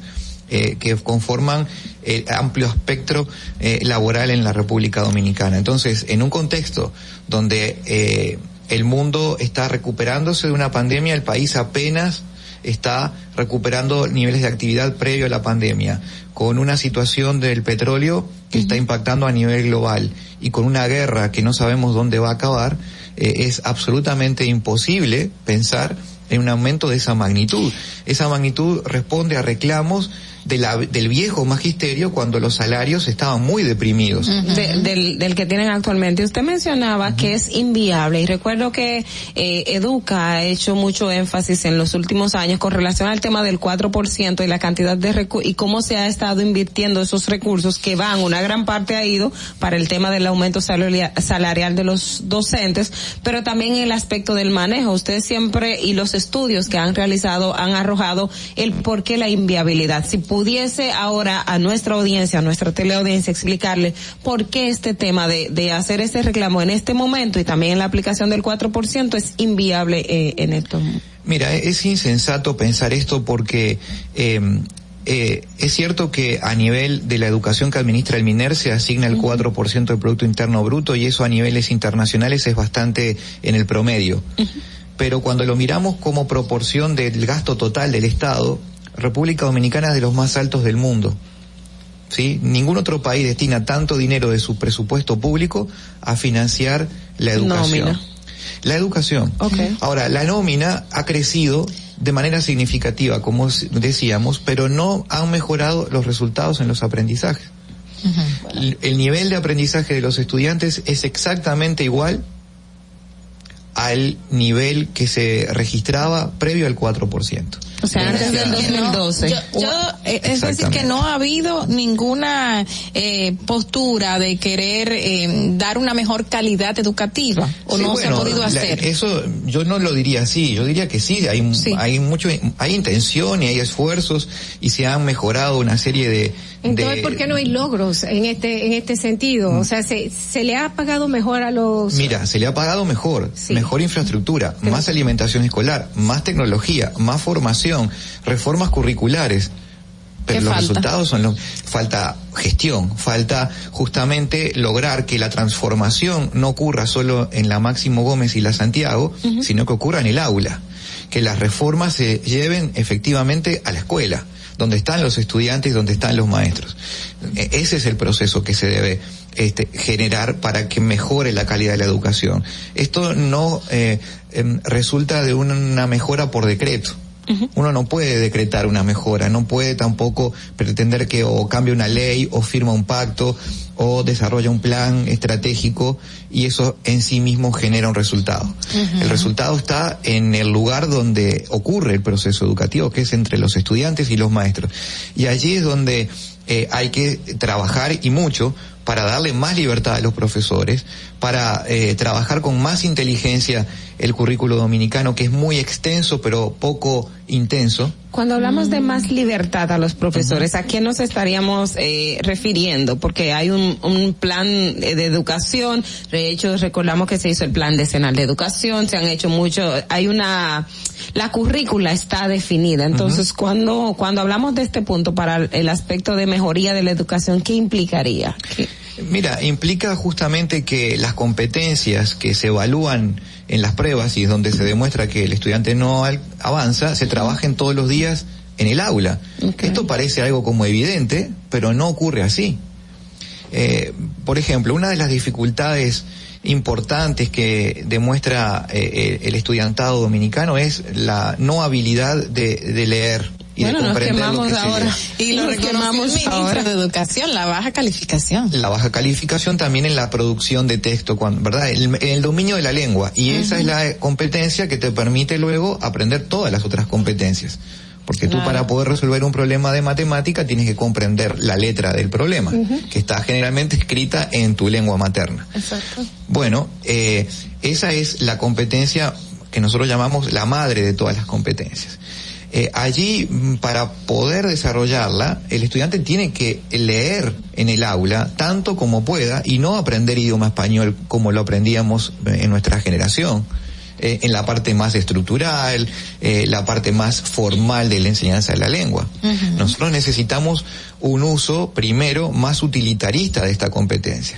Después puede venir toda la, la formalidad de comprender cuál es el verbo, cuál es el predicado, cuáles son eh, el- los distintos componentes de esa oración o de ese párrafo.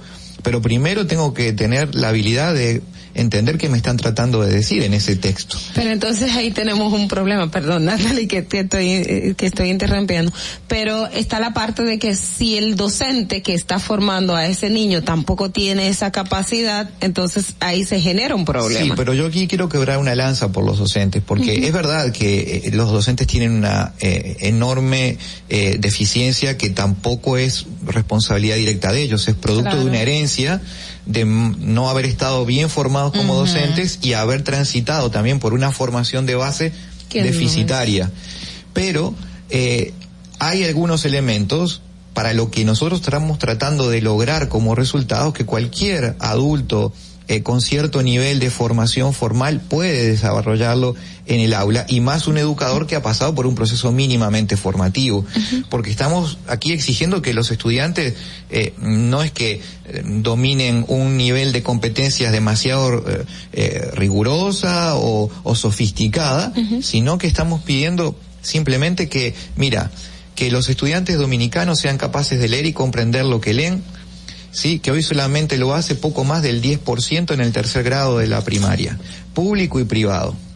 Y estamos pidiendo que puedan eh, resolver problemas de la vida cotidiana, como por ejemplo lo que sería si tú vas a comprar en un determinado comercio un producto y si pagas en efectivo te hacen un 10% de descuento. Bueno, ¿cuánto terminas pagando? Exacto. Algo que, que es parte de tu vida cotidiana. La lógica. Y eso solamente lo puede hacer el 25% de los estudiantes del sexto grado de la primaria. Wow, Mira, 25%. Aquí yo tengo el presupuesto aprobado, modificado el año 2021 del Ministerio de Educación con 189.281 eh, millones de pesos y remuneración y contribución que se refiere mucho a, se refiere, no mucho, se refiere a los casos, bueno, a- al, al pago de nómina sobre todo, tiene 101 mil eh, 808 millones de pesos. Eso es un porcentaje de un 64% de este presupuesto aprobado que estoy leyendo se va en materia de nómina.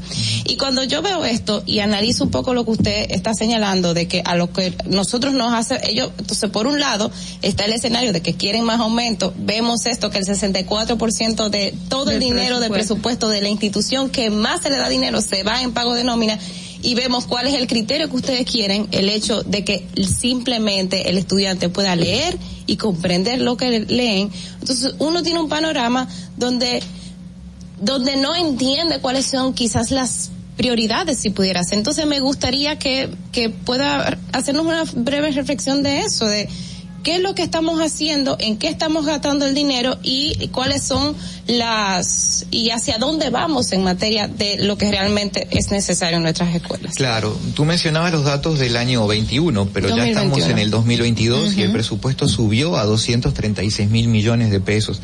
De hecho, desde que se aprobó el presupuesto del 4% en 2013 que se puso en ejecución, a la fecha se llevan gastados eh, la friolera de 23 mil millones de dólares. 23 mil. 23 mil millones de dólares, que se dice pronto, pero es todo el dinero del mundo. Ahora, eh, no está, no es, no es, no es equivocado que en un presupuesto de la educación la gran proporción vaya al salario docente, porque pensemos qué es la educación. La educación es la relación entre el estudiante y, y, y el adulto eh, profesional de la educación. Entonces, necesariamente tiene que ser intensiva en el talento humano. De hecho, okay. si tú te fijas y uno hace una eh, relación muy práctica, supongamos que eh, tengamos eh, eh, los dos millones cien mil estudiantes y lo dividiéramos por la cantidad de estudiantes que se requieren para que un docente trabaje de manera cómoda y que pueda ser productivo, el presupuesto de la educación alcanzaría con la mitad de lo que es hoy. Porque sí. sería mucho menor la cantidad de estudiantes que debería tener un maestro, ¿o no? Bueno, a la que se tiene actualmente. En promedio no, pero digamos, en términos eh, adecuados, con 25 estudiantes, un maestro puede trabajar muy bien. Ese es el número que la UNESCO, por ejemplo, establece como un número de calidad. Pero si nosotros solo bien te miráramos el proceso esencial de la educación, que es el maestro con los estudiantes, sin todos los otros componentes, eso requiere la mitad del presupuesto. Wow. ¿Sí? Y eso sería 100% salario. O sea que en eso más o menos estamos bien lo que los datos No es un tema de proporción, okay. es un tema de que esa inversión no da resultados. Exacto, la calidad. Exactamente, entonces no es un problema de cantidad. Ahora, lo que sí no es eh, sostenible es que hoy se siga incrementando un salario que es muy competitivo a nivel local, Exacto. que es el que ha tenido mayor crecimiento real en los últimos, diría yo, 10 años, en toda la, la eh, el amplio el amplio espectro de, de profesiones universi eh, universitarias en la República Dominicana uh -huh. y que sin embargo no genera ningún valor agregado en términos de resultados.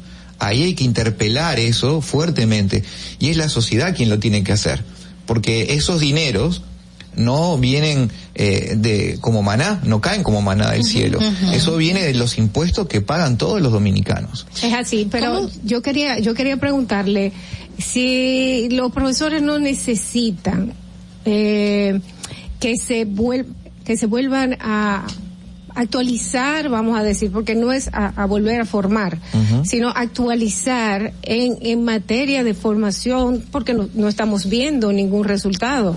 Y hay que buscarle una alternativa. Y por más que los padres digamos, vamos a, a exigirle a los profesores que nos, que te, para que poder tener una, un mejor resultado, eh, si, si no tienen con qué dar un, ofrecer un mejor resultado, pues vamos a tener exactamente lo mismo.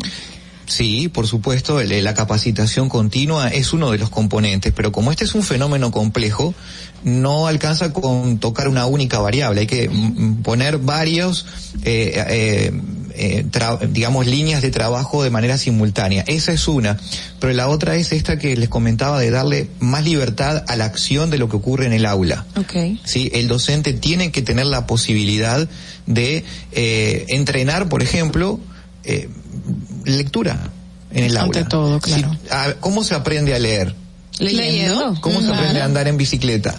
Practicando, bueno, todo es práctica. Es, es, práctica. Entonces, si tú no practicas eso, si simplemente tocas eso de manera superficial en el calendario escolar y un calendario escolar que además tiene pocas jornadas, bueno, tú tienes esta, esta ¿Y, situación. ¿Y cómo podríamos calificar la educación actual? Bueno, eh, vamos a quitar eh, hasta el 2020, principios, digamos, porque la pandemia obviamente cambió todo, a, hasta partiendo de ahí atrás a 15 años. ¿Cómo podríamos calificarla? ¿Mejoró? ¿No mejoró?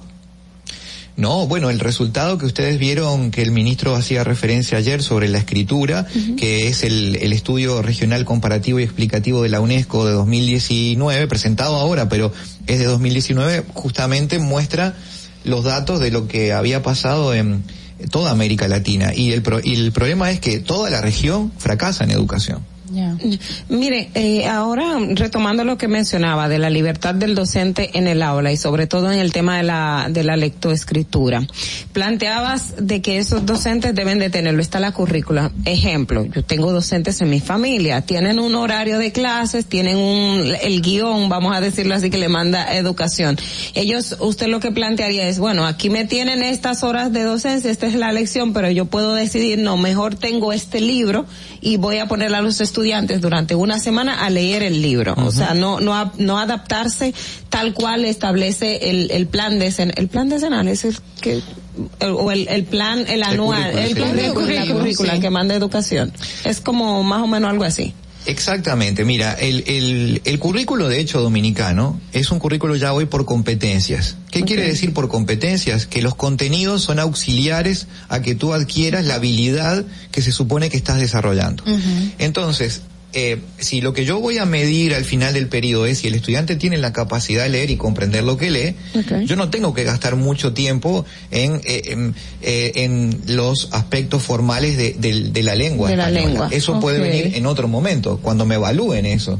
Pero si ahora me están evaluando por mi habilidad de, de codificar un mensaje que viene encriptado en un código escrito, que ese es el, eh, esa es la lógica, Mm. bueno, yo tengo que practicar eso constantemente y el maestro tiene que tener la libertad y el tiempo suficiente para poder atender la diversidad de niños. Son 100.000 maestros que hay en el sector público, ¿eh? Y son dos millones cien mil estudiantes eh, en el sector público, también. Muchas veces creemos porque la República Dominicana es un país de pequeña escala, eh, que todo ocurre de manera eh, en pequeño también, pero no es No es así. El sistema educativo Tenemos- es muy complejo. Tenemos una llamada para el señor Darwin Caraballo aquí en Distrito Informativo. Buenas.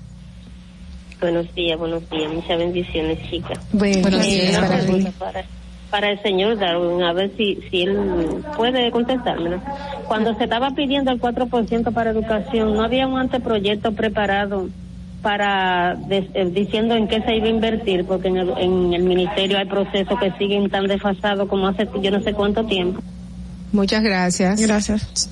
¿Había? Sí, lo sabía, había un plan decenal, eh, luego también eh, hubo un pacto nacional para la reforma educativa que ahora estamos próximos a cumplir ocho años. Ayer hubo un relanzamiento en Palacio con eh, el presidente a la cabeza, eh, digamos, relanzando este compromiso que va hasta el 2030 de toda la sociedad dominicana. Los planes están, el país goza de extraordinarios planes, programas y En proyectos. papeles tenemos muchas cosas. Eh, y leyes pero el- el punto que la clave está en cómo se pasa a la acción y a reducir esa brecha entre lo que se diseña y lo que se implementa.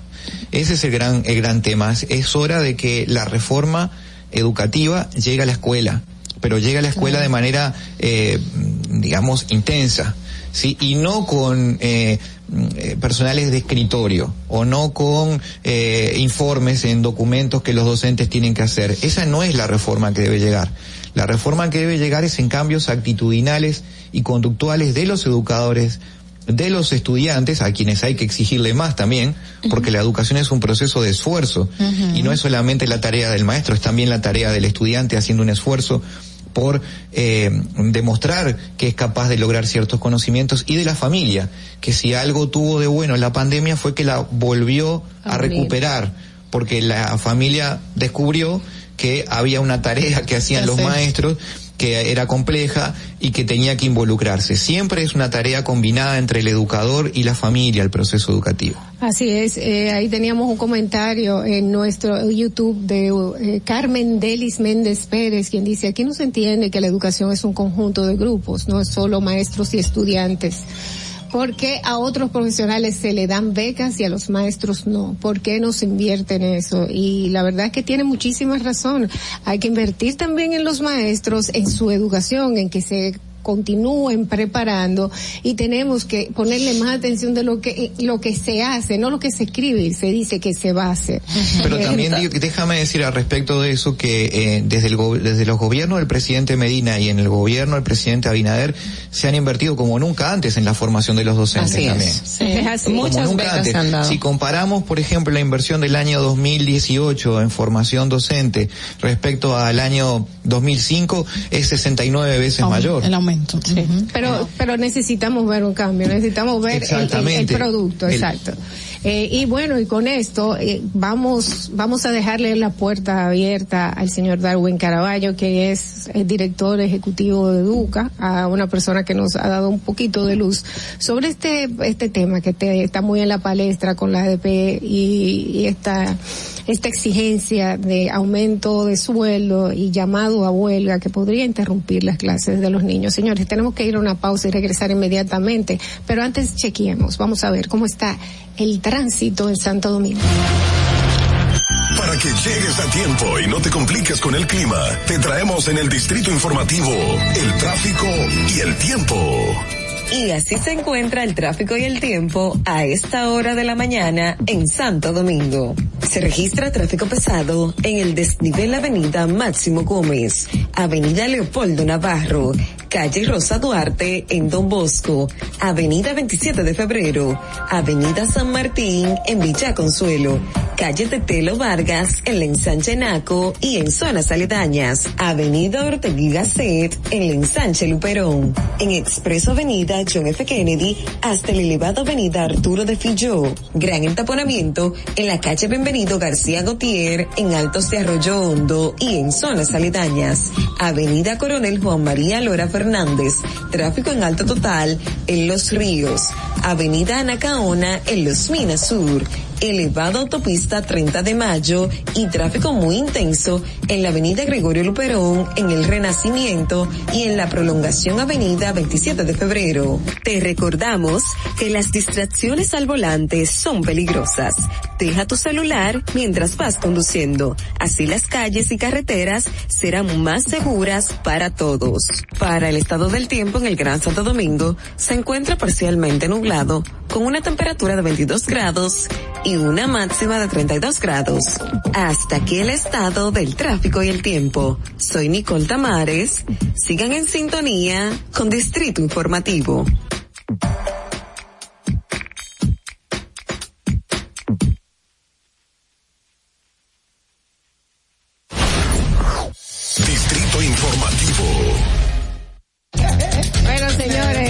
7.51 de la mañana, si hubieran entrado un segundo antes.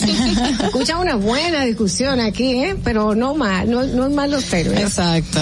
Eh, son cosas que pasan y no entendemos como que no, no nos podemos poner de acuerdo. Miren, señores, em, Diario Libre tiene hoy en, en su, en, su bueno, pues en su edición la noticia de que la presa de cola será construida en la provincia, bueno, en Cotuí, parece que se, o sea, no hay detalles porque la información no se confir, no se, o sea, no mencionan fuente, pero sí señala que el lugar que se estaría estableciendo, que de hecho ayer estuvimos hablando de que no sería en Yamasá, parece que se ha decidido que fuera eh, próximo a la misma, al mismo lugar donde opera la minera. Esa es la última información que tenemos en Ujú. torno a la presa de cola y Barricol. Bueno, aunque obviamente el gobierno no ha dicho nada todavía, no hay ninguna documentación que haya salido oficialmente del gobierno, ni tampoco de la Barrick, aunque ellos habían indicado que existen unos 23 lugares donde podrían o tenían opción de poder hacer presas de cola, que obviamente para seguir funcionando tiene que haber una, pero hay que ver cómo se hace esto y que mitigue luego este, este sufrimiento que va a tener la naturaleza en la zona. Eso es muy importante. Es. Es importante también que den las informaciones completas. Que va a ser en Sánchez Ramírez, dónde va a ser. En y que, y que lo haga, y que lo haga, eh, está bien que, que, Mini- que, que Minas lo haga, pero yo entiendo que la Barrick tiene que decirlo, porque eh, nosotros no le tenemos que pagar eh, a, a la Barrick, pues, un, un equipo de comunicación. Digo No, yo. Y, da- eh, y el Estado también, eh, porque como es el tema, yo creo que más eh, energía y mina decirlo, de, de dónde le dieron ese permiso para hacerlo y entonces saber ¿Y si está- efectivamente. el- ¿Dónde están los estudios? Exacto. Eso sí, pero Explique, pero el claro. anuncio, que no venga exactamente, el anuncio de en sí, de esto que no, no tiene que venir del gobierno, ¿sí? Lo que pasa es que si viene del Estado eh, genera más confianza. Exacto. Es un asunto indica que hicieron sí. algo bien. Eso es lo que quisiéramos entender. Quisiéramos, Sí, pero bueno.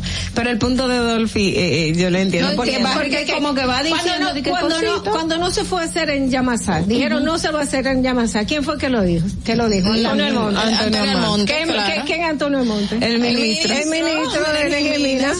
¿Entiende? Entonces eso yo entiendo que no, que eso lo tiene que hacer eh, eh, la gente de la Barrick- pagar su comunicación. La Bueno. la Barrick dijo, tenemos 23 lugares, dijo la Barrick, tenemos 23 lugares donde se podría hacer. El punto es que le dejen hacer eh, primero eh, la investigación del lugar antes de. Eh, bueno, pues todo apunta a que será en la provincia de Sánchez Ramírez. Así es. Bueno, ve- vamos a, esta es una noticia en desarrollo, le daremos seguimiento, señores. 8.54, es hora de decirles adiós y lo vamos a hacer de una forma muy linda porque lo vamos a despedir con una de las canciones que más me gusta, de una película que de ya de hace mucho tiempo donde participaban artistas de, uf, mi época, es Bon Jovi. y nos vamos a despedir con Always de Bon Jovi. Ah, yo Bye, pensé bye, que iba a ser la de. Barney. No, no, no. adiós, adiós. Fernando me dejó a up. It's been raining Since you left me, now I'm drowning in the flood. You see, I've always been a fighter, without you, I give up.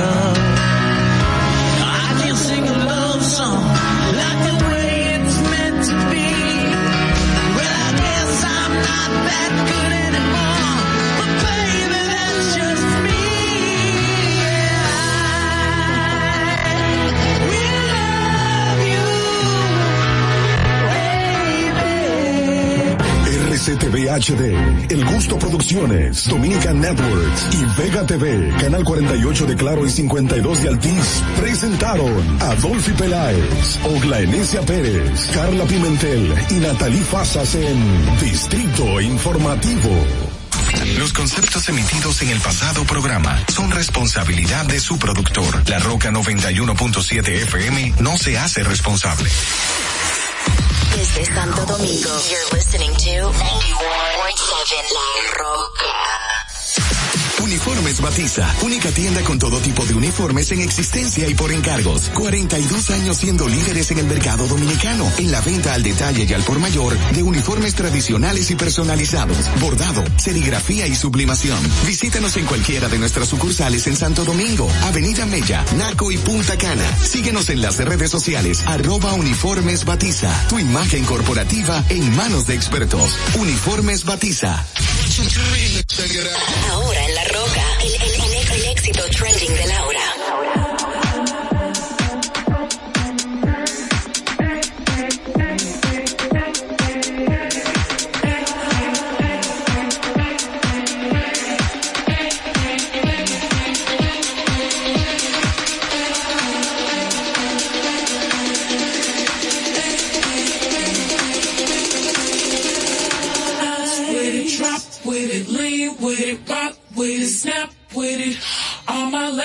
Pop your backs with it, with it, drop